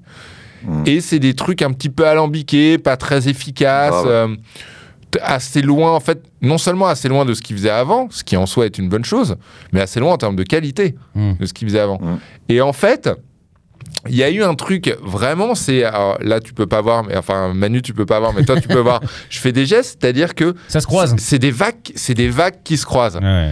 Et en fait, je trouve, et je trouve ça génial. Et Liam Gallagher en solo, qui plus, de- plus, ouais, bien plus de dix ans après la séparation d'Oasis, viendra à Nebworth deux soirs de suite. Donc autant qu'Oasis à la grande époque, Mhm. défendre les couleurs de son troisième album solo. Putain, je, trouve- ouais, je trouve ça génial. Franchement, je trouve ça génial. Et en plus de ça, et en plus de ça, sur Internet, les fans sont désormais retournés contre Noël et sont Ah ouais. complètement euh, acquis à la cause de Liam. Alors que dix ans auparavant, Liam était le connard à cause de qui le groupe s'était séparé. Moi, ah, moi, bah ouais, moi je trouve ça, je trouve, je trouve que c'est une belle, en fait, je trouve que c'est une belle histoire qui continue et euh, et depuis bien plus longtemps qu'en fait elle n'aurait, quand on vraiment quand on connaît euh, l'histoire des choses, finalement l'histoire d'Oasis aurait dû logiquement, j'entends, s'arrêter après trois albums. Mm. Putain, on est encore en train d'en parler, je trouve ça génial. Mais regarde, Noël, en plus, ce qui est plutôt drôle, c'est que Liam donc, fait Nebworth, et au même Ouais. moment, t'as Noël qui sort lui son premier best-of, un double album, puisqu'effectivement, ses ventes sont un peu en, en baisse. Alors, j'ai quelques chiffres, hein, d'ailleurs, pour appuyer un petit peu ce que tu disais. Alors, le premier album de Noël Gallagher, Ice Flying Birds, voilà, Alors j'ai pris les, les chiffres des charts UK parce qu'on a un peu de mal à les avoir aux US, en France, machin. Ouais, je pense que c'est plus représentatif. Avec les décomptes des streamings et tout, c'est un Voilà, bordel. ouais. Alors, par exemple, Noël, euh, donc dans les charts anglais, première semaine, c'est 123 000 ventes. L'IAM avec BDI, c'était en comparaison 67 000 ventes. Au total, le mec a fait 191 000 ventes, donc BDI, quand Noël faisait lui 835 000. Il faut rappeler que BDI et Noël, le premier album, c'est 2011 tous les deux. Mm, Donc en termes de comparaison, t'en as un qui a fait 4 fois plus. Mm. Ce qui est plutôt intéressant, c'est quand on regarde le premier album solo de Liam en 2017, effectivement, première semaine, c'est 102 000 ventes, Mm. pour un total de 202 000 ventes. Quand on regarde euh, Who Built the Moon de, de- comment dire de, De Noël. de Noël, alors la première semaine, on a fait 78 000 ventes et euh, on est à des ventes de 200 000 sur la totalité. Mm. Donc on peut pas dire que, en fait, Noël est passé de 800 000 et quand on regarde chaque album, Chasing Yesterday, on est passé de 835 000 à 311 000 Mm. à euh, Who Built the Moon qui est encore descendu. Donc Mm. en fait, pour l'instant, Après, alors, raison. ils ont tous, hors BDI, si on oublie BDI, ils ont Ouais. tous, en solo, euh, et avec tous les albums d'Oasis, été numéro un des charts anglais à leur sortie. Ouais. Voilà, pas avec les Ouais, mêmes chiffres, mais voilà, donc faut quand même... euh, euh, voilà, C'est pas ça parce que les reste chiffres pareil. baissent que, que Oui, oui, voilà, oui, là. voilà. Après, les, Ouais. les ventes baissent en même temps, Oui, les ventes globales, mais voilà, c'est quand même. Il faut savoir d'ailleurs, et- et petit bonus, hein, c'est que en gros, quand Liam Gallagher vend 102 000 albums lors de sa sortie, en fait, il a vendu même plus d'albums qu'Oasis quand ils ont sorti Definitely Maybe, enfin, Definitely Maybe Ouais. qui était leur premier album, où ils avaient fait 56 000 ventes Mm. Euh, sur la première semaine en 94. Ouais, mais c'est, et puis c'est, c'est, c'est, c'est là que l'histoire rentre en compte, c'est-à-dire que Ouais. Liam Gallagher qui fait deux Nebworth en solo en, en 2022, c'est super, hein, on est content pour lui et ça a sans doute, Ouais. j'y vais pas, mais ça a sans doute être mortel, mais ce, ce sera jamais les mêmes Nebworth Mm. qu'Oasis en, 80 Ah ouais. en 97. Jamais, c'est pas possible, c'est, pas, c'est pas la même. C'est, là que, que je dis, et j'insiste vraiment là-dessus, c'est là que je dis que l'histoire d'Oasis n'est pas une histoire uniquement musicale, c'est aussi, c'est aussi politique, c'est aussi euh, l'histoire d'un pays, donc une histoire sociétale. euh, voilà, c'est, je Bah, trouve ça passionnant. Jake donc- Scott disait, dans, dans l'interview de Jake Scott, donc le réalisateur du documentaire Mhm. de Nebworth, il disait qu'en fait c'était aussi une espèce de climax parce qu'en gros c'est effectivement ce que tu disais, hein, cette époque, etc. Et c'est encore un de ces concerts massifs où il n'y a pas de téléphone portable, où on vit le moment. Absolument. On, on- voilà, il y a, Non, non, y a mais un c'est peu vrai, tout ça. C'est hein. vrai. Et puis, euh, non, non, mais euh, c'est vrai. Et puis même pour aller plus loin, euh, les grands succès d'Oasis, c'était à une époque où il n'y avait pas. Alors, les puristes vont me dire, ah, si, ça existait déjà, mais il n'y avait pas Internet. Et donc, Ouais. en fait, les- les- L'histoire des Gallagher et leur, le- leur propos, l'image qu'on s'en faisait, écrivait au- s'écrivait au travers un de la presse musicale et surtout des tabloïds Mmh, d'accord. qui montaient en épingle. Genre, je pense Ouais. qu'aujourd'hui, à l'ère d'Internet, il n'y a pas de guerre Oasis contre Blur. C'est- C'était Ouais. c'était un coup purement médiatique de presse papier Ouais. pour vendre du papier. Mais je crois que c'est ta troisième partie. Ouais, ouais, on va en parler. Sachez juste que sur les réseaux sociaux, à votre avis, sur les réseaux sociaux, qui a la meilleure cote? Alors, sur Facebook, entre Liam et. Noël. Bon, je pense que c'est Liam. Eh ben non. Ah Noël ouais a 1 58 000 abonnés devant Liam avec 743 000 abonnés. Mais on va rendre justice à Liam. Liam est un homme de l'instantané. Et sur Twitter, effectivement, euh, il bat à plat de couture son frangin avec 3 millions et demi d'abonnés contre 1,2 pour Ouais. Noël. Mais bon, tu l'as dit, hein, Noël s'en bat, s'en bat un peu les couilles non, et des puis gens. Noël ne tweete pas, surtout. Noël Bah ne- voilà, ne c'est ça, pas. ouais. Liam, a, un- Liam a Ouais. accès, a accès direct à son compte Twitter, pour le meilleur et pour le pire. Noël, euh, Noël ne tweete pas. Noël ne fait pas lui-même ses posts. euh, Noël n'a n'a Ouais, pas de Facebook. C'est beaucoup plus corporate hein, quand tu regardes sur Twitter, c'est Facebook, etc. Ouais, ouais. Tu sens que le mec est pas derrière, il s'en bat les couilles. Non, il s'en fout. Donc, il a raison. euh, bah, pour le coup, ça, il a raison. Des propos plus Twitter aussi de la part de l'IM. La il est né pour Twitter. Ah WhatsApp, Ricky, c'est une blague Twitter. C'est génial. Ouais. Bah, il nous a régalé. hein. Il avait fait un truc là pendant le, le confinement où il s'était filmé dans sa dans sa cuisine. Je sais plus ce qu'il avait fait. Enfin, il avait fait un truc pas possible. Il se lavait les mains, il se lavait les mains en rythme avec une chanson. ouais, euh. c'est ça. Non, Voilà. mais pareil, Merci, citation, citation Ah, incroyable. Je rentre chez moi, euh, je pensais avoir le Covid, et en fait, c'est juste le chauffage qui était trop fort. Ce truc joue quand même vachement avec tes, avec tes émotions. Ah ouais. Oui, en effet. Ah, non, mais Incroyable. Incroyable. Bon, mon petit Manu, pour une troisième partie alors? Allez, bah, la dernière, la Ah oui. grande question, la fameuse, alors, même si ça a été monté de toutes pièces, qui a gagné la battle de la Britpop Oasis ou Blur Ah, tu me poses la question là, frontalement Il y en a, il y en a bah d'autres, ouais, on a que ces deux-là. Il y a- Alors, ouais, effectivement. J'avais mis entre parenthèses, c'est pas Radiohead qui a gagné au final. Mais bon, ça, c'est. Voilà. Hmm, bah, Ra- Ra- alors, bah déjà. Non, déjà- non mais Radiohead, ouais. Ra- Radiohead était, Radiohead était complètement contemporain euh, de cette époque, mais, euh, Ouais. mais euh, Ra- Radiohead, ce qui est assez intéressant, c'est que Radiohead se sont révélés au, au monde, enfin, je veux dire, leur grand. Leur pro...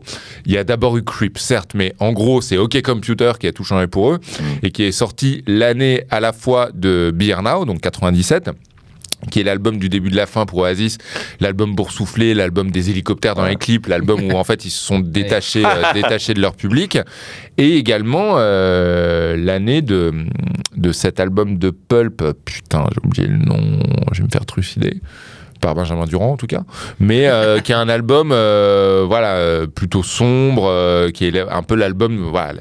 En gros 97 c'est la gueule de bois. Ouais. On s'est éclaté pendant allez trois ans, ce qui est très très très très très peu. Mmh. Mais euh, 1997, Oasis commence à battre de l'aile. Le dernier sursaut Britpop, c'est The Verve avec Urban Hymns, euh, qui a un peu pris la place d'Oasis à ce moment-là. Et puis OK Computer euh, arrive et OK Computer est bien plus en phase avec son monde et avec Attends. son époque Mm. que, euh, que Bierna. Mais du coup, on n'est déjà plus dans la Britpop. Euh, la Brit, pour rappeler, hein, la Britpop, euh, c'est euh, maximum vraiment pour euh, élargir, c'est 91-97. Hein, donc euh, Mhm. c'est vraiment vraiment pas grand chose. Et même on peut, et même certains diront 94-97, 94 premier album d'Oasis, mais Ouais. également décès de Kurt Cobain.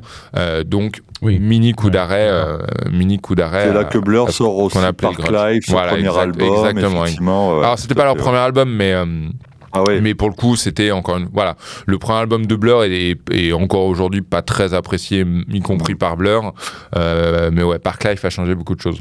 Euh, pour répondre à ta question, qui a gagné, et pour vraiment reprendre les mots exacts, qui a gagné la Battle of Britpop C'est Blur.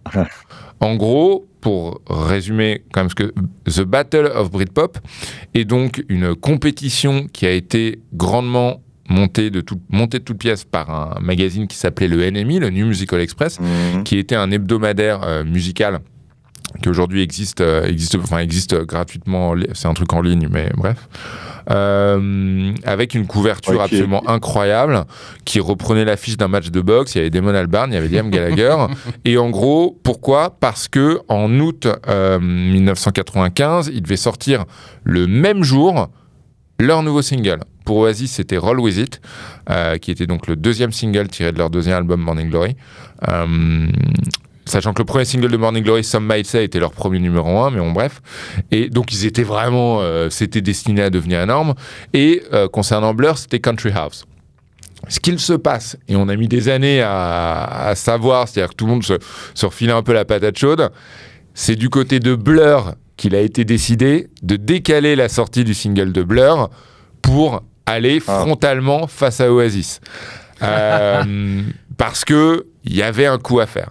Il y avait un coup à faire. Ça se tirait dans les pattes. euh, en interview, ça se tapait euh, les uns sur les autres. Ah, Noël, je crois qu'on peut le dire, avait quand même notamment dit, après il a quand même retiré, il souhaitait que le bassiste de Blur, donc Alex James et le chanteur Damon Albarn, chopent le, le- le sida et meurent. Ouais, alors ça c'est une citation, pour le coup il y a, y a rien de vrai. hein. C'est vrai que depuis le début on dit C'est euh, vrai est-ce qu'il a, est-ce Ah qu'il a ouais vraiment tort? Là il a vraiment tort, évidemment. Bah. Euh, D'ailleurs il y a, il y a quelques, quelques mois au Royal Albert Hall, euh, Noël Gallagher est monté sur scène avec Damon Albarn pour jouer euh, Ouais. Tender et c'était un grand moment. Ouais. Euh, donc en gros ils sortent leur single. La BBC en fait l'ouverture de son journal de 20h. On est au mois d'août, hein, il n'y avait pas non plus grand chose à. fou, Voilà. Euh, C'était ça où la canicule. Même pas la canicule, ça n'existait pas à l'époque. Euh, et donc, c'est vraiment monté de toutes pièces. Vraiment, c'est pour vendre du papier. C'est une décision de la presse musicale pour vendre du papier. Les, la- les deux, la- on va pas se- attends, les deux Ah, tout le monde labels. devait être content là. Tout le monde, non mais attends, attends, tout le monde était content. hein. Euh, le label de Blur, ils étaient mais fous de joie.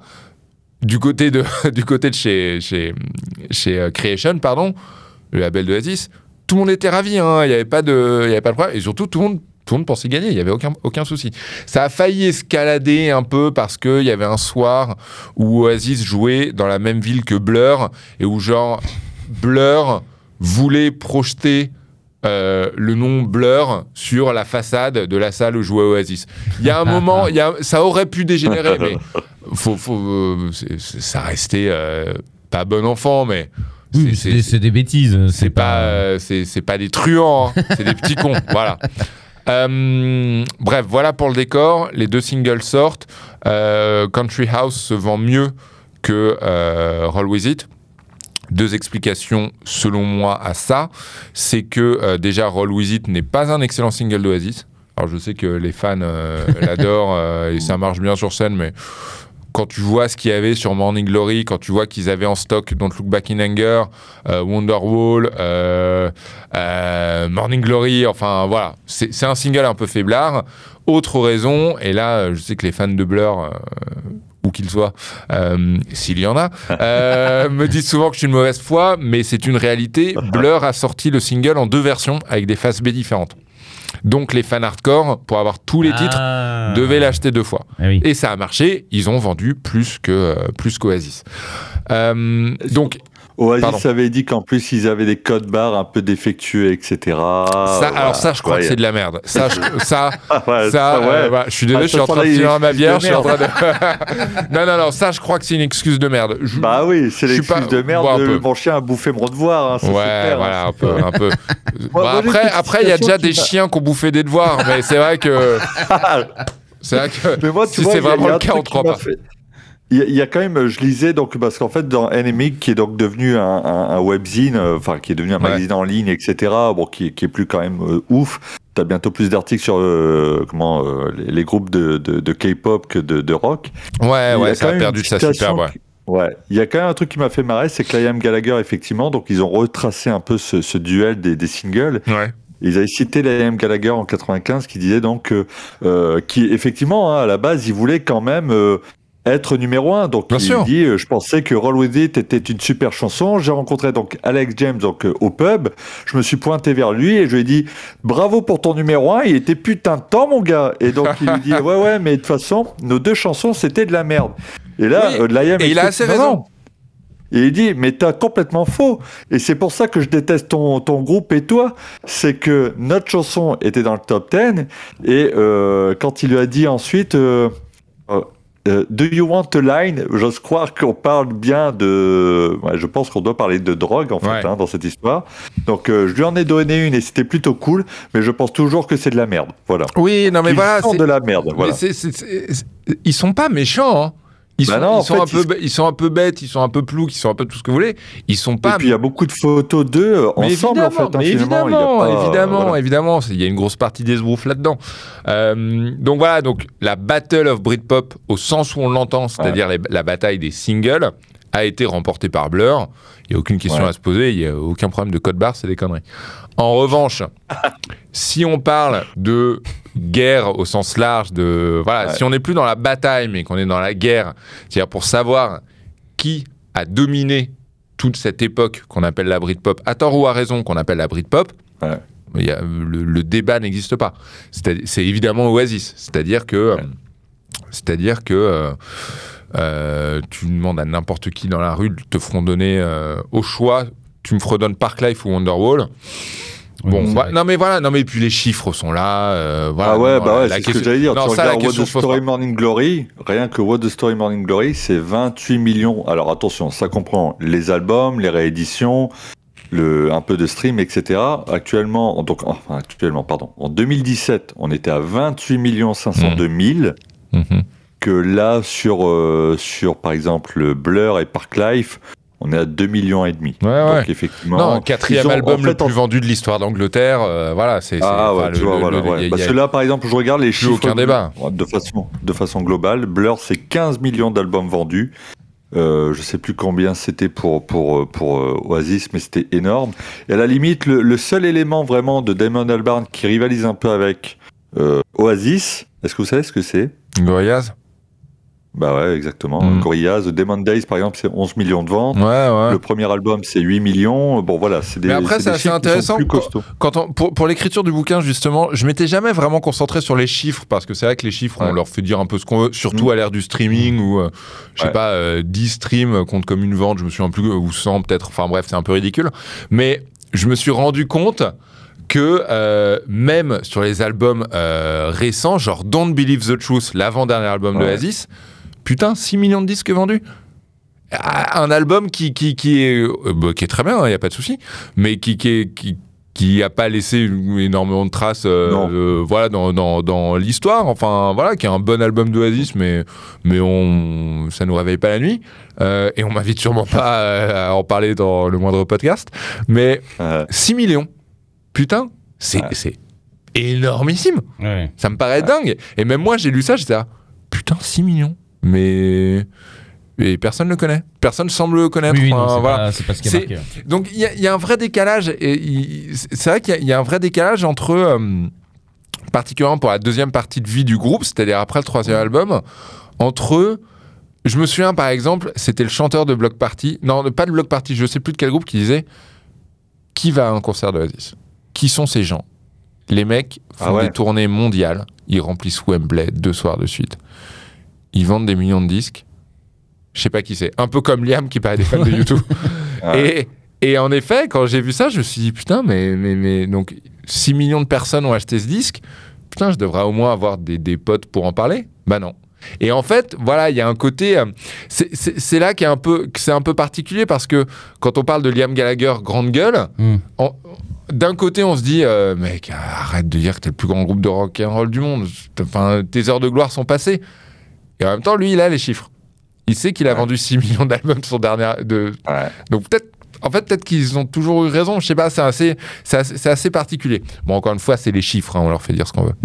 Ouais, bien sûr, mais je trouve que c'est une réalité. Après, il y a aussi peut-être le prisme franco-français qui déforme un peu ça. C'est-à-dire que finalement, euh, je pense qu'ils ont beaucoup, beaucoup, beaucoup vendu en Angleterre, que c'est un, un groupe qui représente énormément quand même son, son pays, sa culture, une grosse partie de sa population. Effectivement, hein, c'est un peu les- la working class, hein, presque j'ai envie de dire. Ouais, bien sûr, bien Euh, sûr. Mais chez nous, c'est vrai que, à la limite, moi, j'avoue que fin des années 90, début 2000, euh, presque, j'entendais plus parler de Blur comme des mecs respectables, et- etc. Euh, voilà, Oasis, c'était bon. pff. Puis finalement, tu regardes les chiffres, c'est énorme. Le, le différentiel entre les deux est Bien juste sûr. énorme. Non, et puis après, il y a un truc, euh, il y a un truc, ça, c'est une évidence, c'est que en France, euh, et ça a toujours été le cas, euh, il y, a eu plein de groupes de rock France- français, des bons, des moins bons. euh, Il y a eu, voilà, il y a eu plein de choses. Je dis pas le contraire. En France, le rock and roll, la, mu- la musique pop, la musique de groupe, finalement, n'est pas du tout. euh, c'est pas, c'est pas dans nos mœurs. On, on- on est une Mhm. patrie. euh, J'allais dire. on- certains disent de variété française. Non, il y a beaucoup, beaucoup d'autres choses. On est bien davantage une patrie d'auteurs-compositeurs, pas de groupe. Mhm. Donc finalement, cette dynamique extrêmement frontale de cinq mecs qui montent sur scène, particulièrement quand il y a deux frangins, et qui vont revendiquer non seulement le- leur titre de gloire, mais également leurs origines, on, on, le comprend pas vraiment et on prend pas, je trouve, assez de temps pour, euh, pour le disséquer et l'étudier. Et c'est pour ça que, et là, euh, je m'excuse d'avance, je vais un peu parler de mon livre, mais c'est pour ça que, non, mais c'est pour ça qu'avec Benjamin, on trouvait que Oasis était un sujet d'étude absolument passionnant, déjà parce qu'on est tous les deux très fans, mais qu'en fait, le décalage était, et je trouve reste immense, entre la popularité du groupe et la compréhension du groupe. Et, euh, et voilà, je trouve ça, je trouve ça passionnant.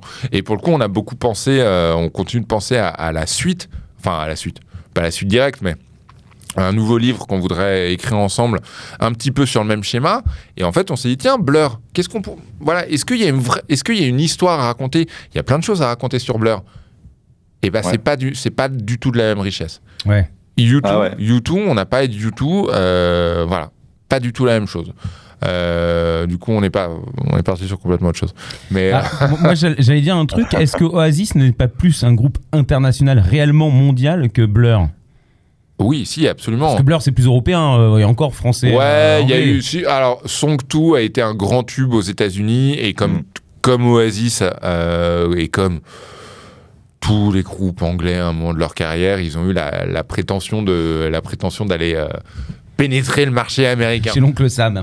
Exactement. Euh, ils sont quasiment tous revenus bredouilles. hein. Mais euh, et ce que montre très bien le documentaire sur Supersonic d'ailleurs, où on voit la première tournée américaine, c'est une catastrophe. Ils Mhm. pensent prendre de la coke et ils prennent de la, de la crystal meth. Enfin bref, c'est c'est Ah. un désastre.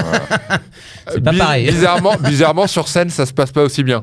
Mais, euh, mais voilà, mais, mais, euh, mais en fait, je suis à- en tout cas dans, dans l'esprit et dans- ne serait-ce même que dans l'écriture, Blur est en effet plus européen, euh, Ouais. plus sophistiqué. Mm. Je leur reconnais volontiers ça. Mais, euh, mais moins, ouais, moins mondial. Ouais, t'as tout à fait raison. Ouais. T'as Moi, tout c'est à fait raison. l'image que j'ai de d'Oasis, Ouais, en ouais, tout cas, bah, cette espèce de force mondiale avec du tube ouais, ouais. aussi, des, de Ouais, c'est gros ça. morceaux. euh. Alors du tube, mais en même temps sans concession. C'est-à-dire que euh, un groupe comme Coldplay, pour citer le premier, non mais le premier qui me vient en tête, Oh, putain, un groupe comme Coldplay va composer des chansons pour les masses. Ok, pourquoi pas, il n'y a aucun problème. Mais non seulement ne va rien raconter d'autre que ce qu'il y a dans la chanson, c'est-à-dire n'est- pas, n'est pas un groupe de son pays, n'est pas un groupe d'un, peuple, n'est pas un groupe d'une, d'une- du- d'un milieu Oui, social. euh, euh, voilà. non, ne d'arc-en-ciel.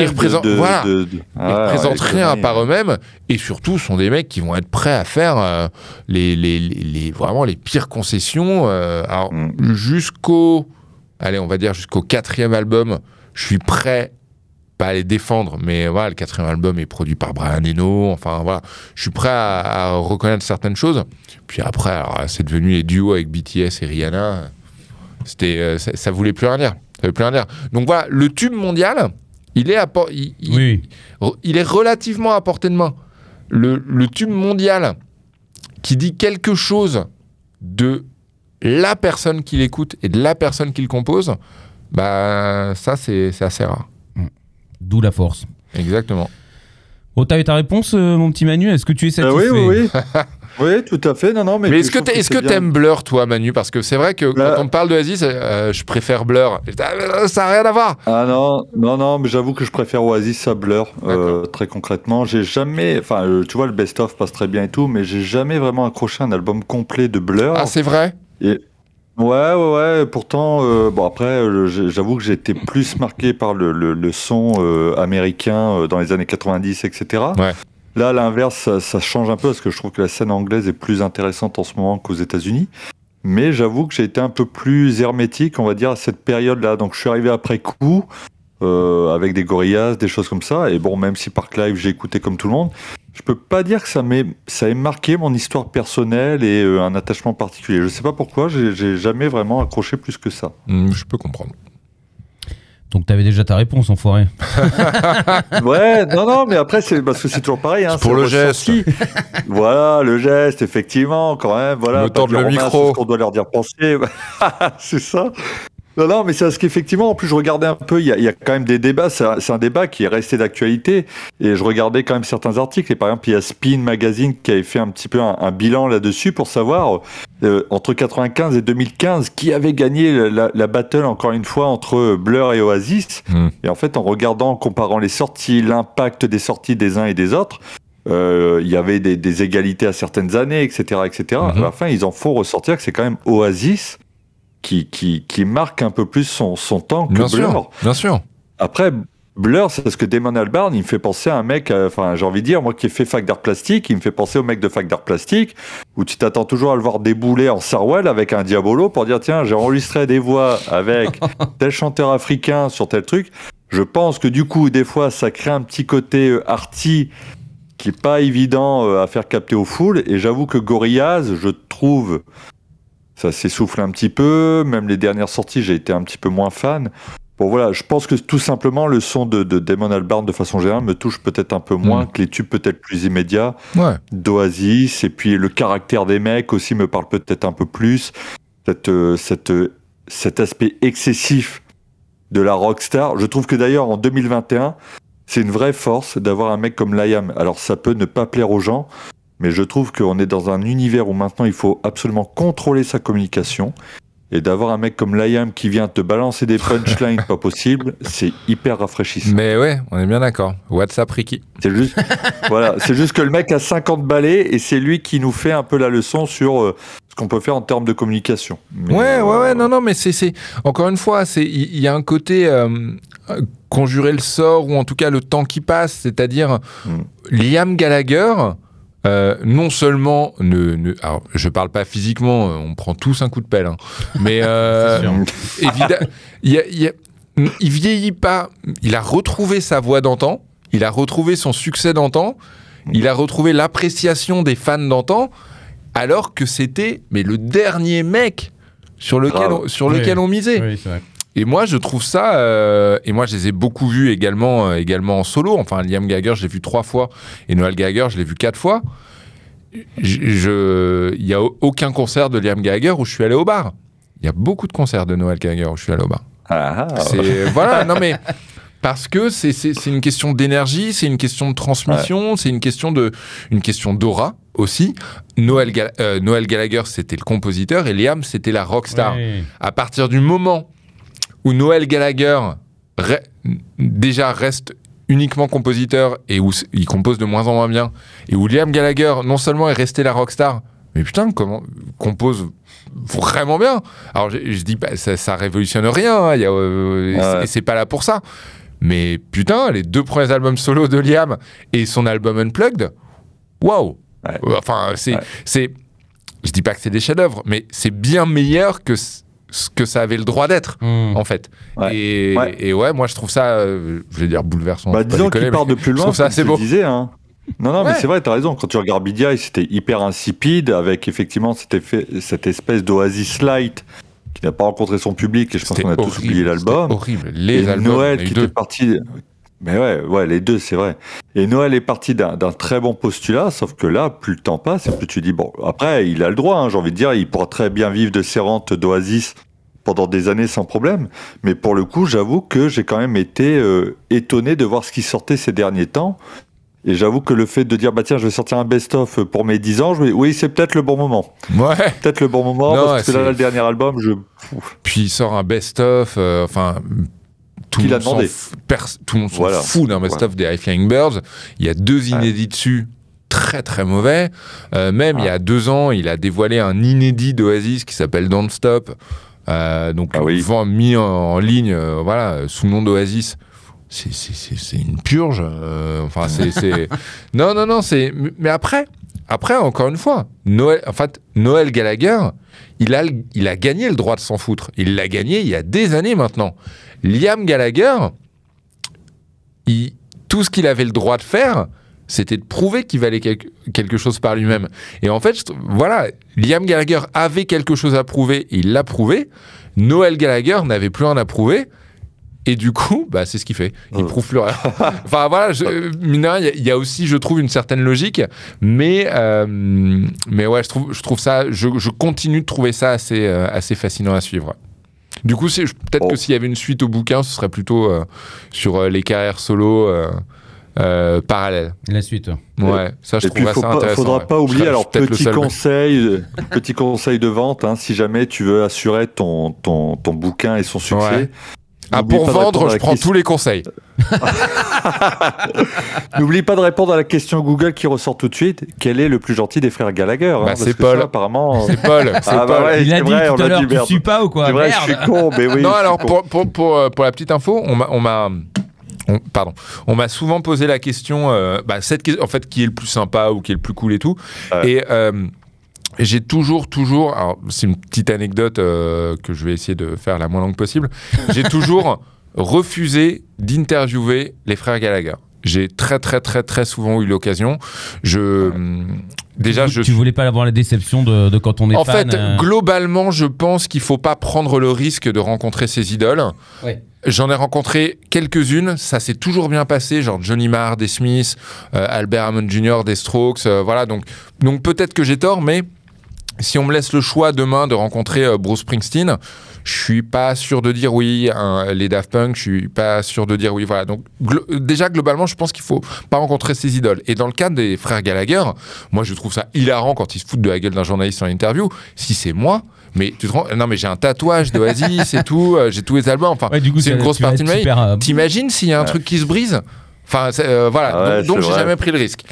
Sauf que on est il y a deux ans. Non, il y a deux ans, c'était la pandémie encore. Donc euh, de été 2019. Ouais. On est euh, deux jours après la fin du festival Rock en scène où j'ai interviewé donc Johnny Marr. Johnny Marr, ancien guitariste des Smiths, qui, est également un proche d'Oasis, qui a souvent joué avec eux. Je vais, c'est inintéressant au possible, mais je vous garantis que ça va mieux après. Je vais gare du Nord récupérer ma mère et ma sœur en voiture. Bref, je rentre dans la gare du Nord, il fait une chaleur de bête et tout, euh, je suis en short, hein, je crève de chaud. Bref, je marche, je rentre dans la gare du Nord et je croise du coin de l'œil un mec en parka par 35 degrés à l'ombre. Et je, je, je, je- je me fige à l'intérieur de la gare du Nord, je me dis. Je, putain, connais, cette, je connais cette gueule. Je connais cette gueule. Putain, en plus, c'était en parka et tout. C'est Liam Gallagher. Et là, je me fige vraiment une minute. Je me dis, j'y vais, j'y vais pas. Si j'y vais pas, je, je me dirais éter- éternellement, peut-être pas jusqu'à ma mort, mais je, me- je me dirais toujours. Pourquoi tiens, tu es pas allé euh, pourquoi j'y suis pas allé? Ouais. Si j'y vais, c'est potentiellement ridicule. Spoiler, j'y vais. Et c'est ridicule. Euh, parce que déjà, Liam Gallagher a un accent à couper au couteau qu'on comprend pas. Et euh, on discute euh, de. Ça, a vraiment duré deux minutes, mais c'était un peu ridicule parce que j'étais pas en mode journaliste, j'étais en mode fan. Donc euh, il arrêtait pas. à un moment, il me dit un truc du genre euh, euh, I love Paris. Et moi, je réponds Ah, Paris loves you. Enfin, tu vois, vraiment les, des, des, des, bêtises. En plus, au bout, au bout d'une minute, il tacle son frère. Genre, je lui dis Ah, tiens, c'est marrant, j'étais avec euh, Johnny Marr il y a deux jours. Il me dit, Ah, comment il va? Bah, il va super. Il me dit, tu sais ce que c'est le problème de Johnny Marr? Je fais, non, vas-y, dis-moi. Je, je lui parle depuis une minute. hein. Dis-moi quel est le Ouais. problème avec Johnny Marr. Il me dit, euh, c'est un guitariste qui a cru qu'il pouvait être chanteur. Et je lui dis, oh putain, non. Il fait comme Noël J'étais là, ah, putain. J'étais là. Et à part, à part rire comme un couillon, tu peux faire quoi? Bah, Paris loves you, tu vois. On fait, une on fait des photos. On fait des photos, je m'en vais, je suis comme un, je suis comme un ouf. Bah, t'es Sauf content, que- oui. Ouais, je suis content, sauf que ça ça m'a prouvé un truc, c'est que tu, tu, même si je l'avais rencontré en tant que journaliste, Dieu sait que j'aurais bossé l'interview parce que je connais par cœur Ouais. et j'ai la prétention de penser que je pourrais lui poser des questions qu'on ne lui a jamais posées, Mhm. vraiment. Mais il y a eu les chances que, un, tu sois mauvais, que deux, tu sortes de ton rôle de journaliste et que trois, ça brise quelque chose sont bien trop fortes. Mm. Donc voilà, tout ça pour dire que Bon, j'ai rencontré Liam. Enfin, du coup, Liam, du coup, Liam est le plus sympa. C'est le seul que j'ai rencontré. mais, euh, mais voilà, je les ai jamais vraiment. euh, je les ai pas interviewés au long cours. J'ai pas eu l'occasion de. J'aurais pu. La comparaison ne, ne doit pas se faire, être- du coup. Non, et puis je pense que ça doit être les mecs un peu casse-gueule. Tu vois, moi j'adore les Smashing Pumpkins, Ouais, mais je suis pas certain de vouloir rencontrer Billy Corgan. mais Je aucun. que ce soit un aucun. mec Euh, oui, il y a, non, si euh, Will Chamberlain, le batteur, euh, j'ai très envie Ouais. Lui, ça a vraiment l'air d'être le seul sympa. Parce que euh, Ouais. James Sia, t'as pas envie de lui parler. euh, bon, Bah, il a envie de parler à personne, je pense, Ouais, tout simplement. Donc, ouais, non, non, je peux pas dire que c'est c'est le groupe qui me donne envie de, de, de dire ah, il faut absolument que je les chope, que je les rencontre, que je parle avec eux. Et pourtant, Dieu sait si j'ai écouté les Smashing Pumpkins, euh, voilà. Ouais. Mais euh, non, non, j'avoue que pareil, je, je pense qu'il faut. Je suis pas certain de vouloir rencontrer un jour Billy Corgan, ouais. Mais ils ont plein. C'est assez marrant que tu parles des, des pumpkins. Je suis très fan des pumpkins euh, aussi, et c'est vrai que il y, a- il y a quand même pas mal de parallèles euh, assez communs. C'est-à-dire que bah, déjà le- leur- les plus grands disques des pumpkins et d'Oasis sont sortis en 95. Mm. Euh, donc Morning Glory, plus grand en termes de vente, euh, Mo- Mm. Morning Glory et, et Melancholy. Mais il y a, il y a aussi un truc pour l'après, l'après carrière. C'est-à-dire que euh, Billy Corgan, il confond un petit peu l'offre et la demande. C'est-à-dire que il pense que offrir un retour des pumpkins euh, suffira à vendre des millions et en fait il y a un certain désintérêt et il court il court un petit peu il se cherche Ouais. dans l'après il court un petit peu il court après l'affection des fans c'est-à-dire que quand il annonce le retour de James au sein des au sein des Pumpkins bah bah, ça fait encore un flop, mais, mais il continue de remplir les salles. Enfin voilà, il y a quelque chose. Euh, Ouais, Billy Corgan. Billy Corgan et les Pumpkins seraient, euh, ça ferait un super bouquin, je pense. Eh ben Ah, et voilà. puis, il y a- il y a- Je cherche Il y a en direct même- l'idée du prochain Non, livre. c'est- voilà, c'est un Moi, je vais brainstorm finir par trouver. direct. Ouais, ouais. Et Jean-Jacques vrai, il y a une Goldman. vraie volonté. Ah non, non, non, lui, ça hein, pas. Non, non, non. Non, mais par contre, moi, ce que je voulais dire pour terminer, parce que la question, quand même, on a commencé à s'éparpiller, mais la question, Ouais. c'était euh, qui est le meilleur euh, entre Oasis et Blur? En vérité, il suffit de faire un karaoké. T'as du Oasis, mais du Blur, t'en as pas. T'as Song 2. Ouais, enfin bon, c'est pas très compliqué. euh. T'as Song 2. euh, ouais, ouais, non, alors je- le meilleur, je sais pas, mais en termes de popularité, ouais, c'est un très bon test. Ah bah, le que- karaoké, c'est le évidemment test que c'est un ultime. bon test. Évidemment que c'est un bon test. c'est populaire, donc On est bien voilà. d'accord, on est bien d'accord. Mais après, euh, la meilleure chanson, euh, la meilleure chanson de karaoké, éternellement, et je bouge pas, et je pense que c'est une immense chanson, c'est Angel de Robbie Williams. C'est pas faux. Et c'est une c'est une très très très très grande chanson. chanson. C'est une chanson que je passe très souvent en, en- en DJ set. Ouais, je suis DJ comme Paul Gallagher. Euh, et c'est c'est euh, voilà. bon, bah, on va, on va se quitter là-dessus. Sur Robbie là- Williams. Eh, vivement le DJ set de Nico Pratt. hein, les gens vont se Ah bah moi, ah bah euh, je t'avoue que j'ai un peu hâte de recommencer. Ouais. Ah, eh ben, faudra pas hésiter à nous le dire parce que moi je serais, je serais content de l'annoncer sur Visual Music et même sur Restless. hein, je pense qu'on ça vaut peut-être pas le coup de l'annoncer ou que ce soit, mais Oui, ce mais moi, sympa que tu viennes. moi je veux quand même, moi je veux quand même voir si euh, effectivement tu tiens ta parole et nous balances du Robbie Williams. Voilà, ça Toujours, dit. toujours. Euh, voilà. Ah bah, vu l'état dans lequel je serai, bah, je chanterai à fond. Donc, euh, voilà. Je pense que ça s'annonce plutôt pas mal. Bon bah voilà, on a terminé en tout cas autour de, Oui. de ce débat. On est d'accord, Euh, très complet. Merci beaucoup. hein, parce que Mais de rien, réponses- de rien. Parce Je, que- me, je me plains des podcasts trop longs en antenne et je parle pendant deux heures. Non, mais c'est merci pour l'invitation. C'est super intéressant, effectivement. Alors moi, j'ai pas dit grand chose parce que je me nourrissais de ce que vous étiez en train d'échanger. Euh, parce que je, suis- moi, j'ai jamais été méga fan d'Oasis. Mhm. Après, j'ai consommé comme tout le monde. Bien sûr, bien sûr. T'as pas eu le choix. Euh, j'ai Ouais. bon, j'ai tout bouffé. mais euh, mais c'est hyper intéressant, effectivement. Et je pense que ton bouquin, euh, je, Ouais. vais le, je vais le lire parce que Bah, du coup, ça me merci. donne envie de vraiment comprendre. Après Merci. Bon bah, bah tant mieux du coup euh, voilà mission accomplie. Et, euh, et merci beaucoup de m'avoir invité parce que vraiment bah je pense que vous avez compris que c'était un sujet qui me tenait à cœur. Mais euh, voilà pouvoir en parler au long cours euh, sans limite de temps et, et entre entre passionnés voilà c'est un vrai plaisir. Merci beaucoup.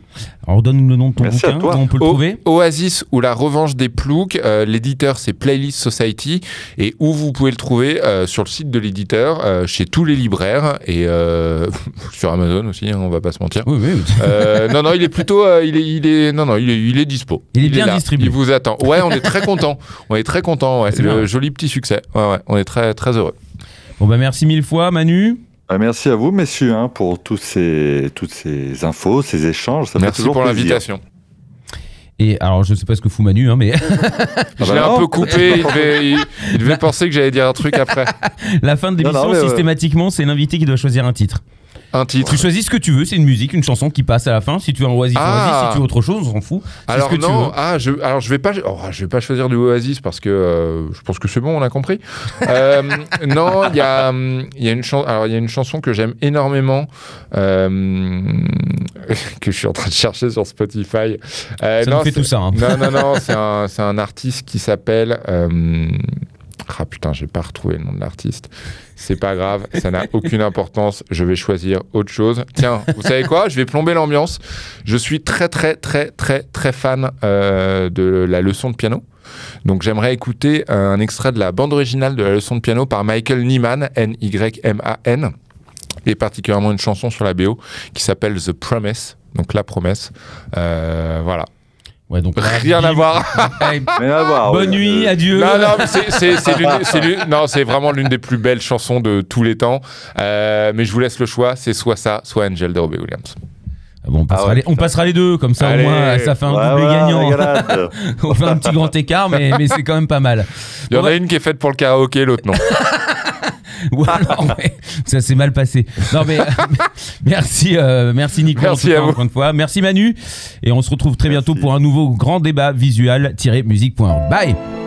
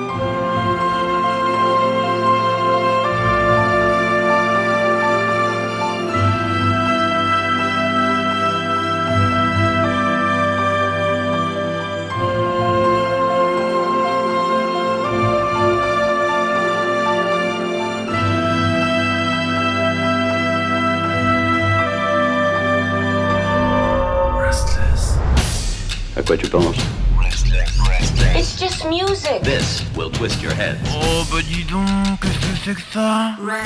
Restless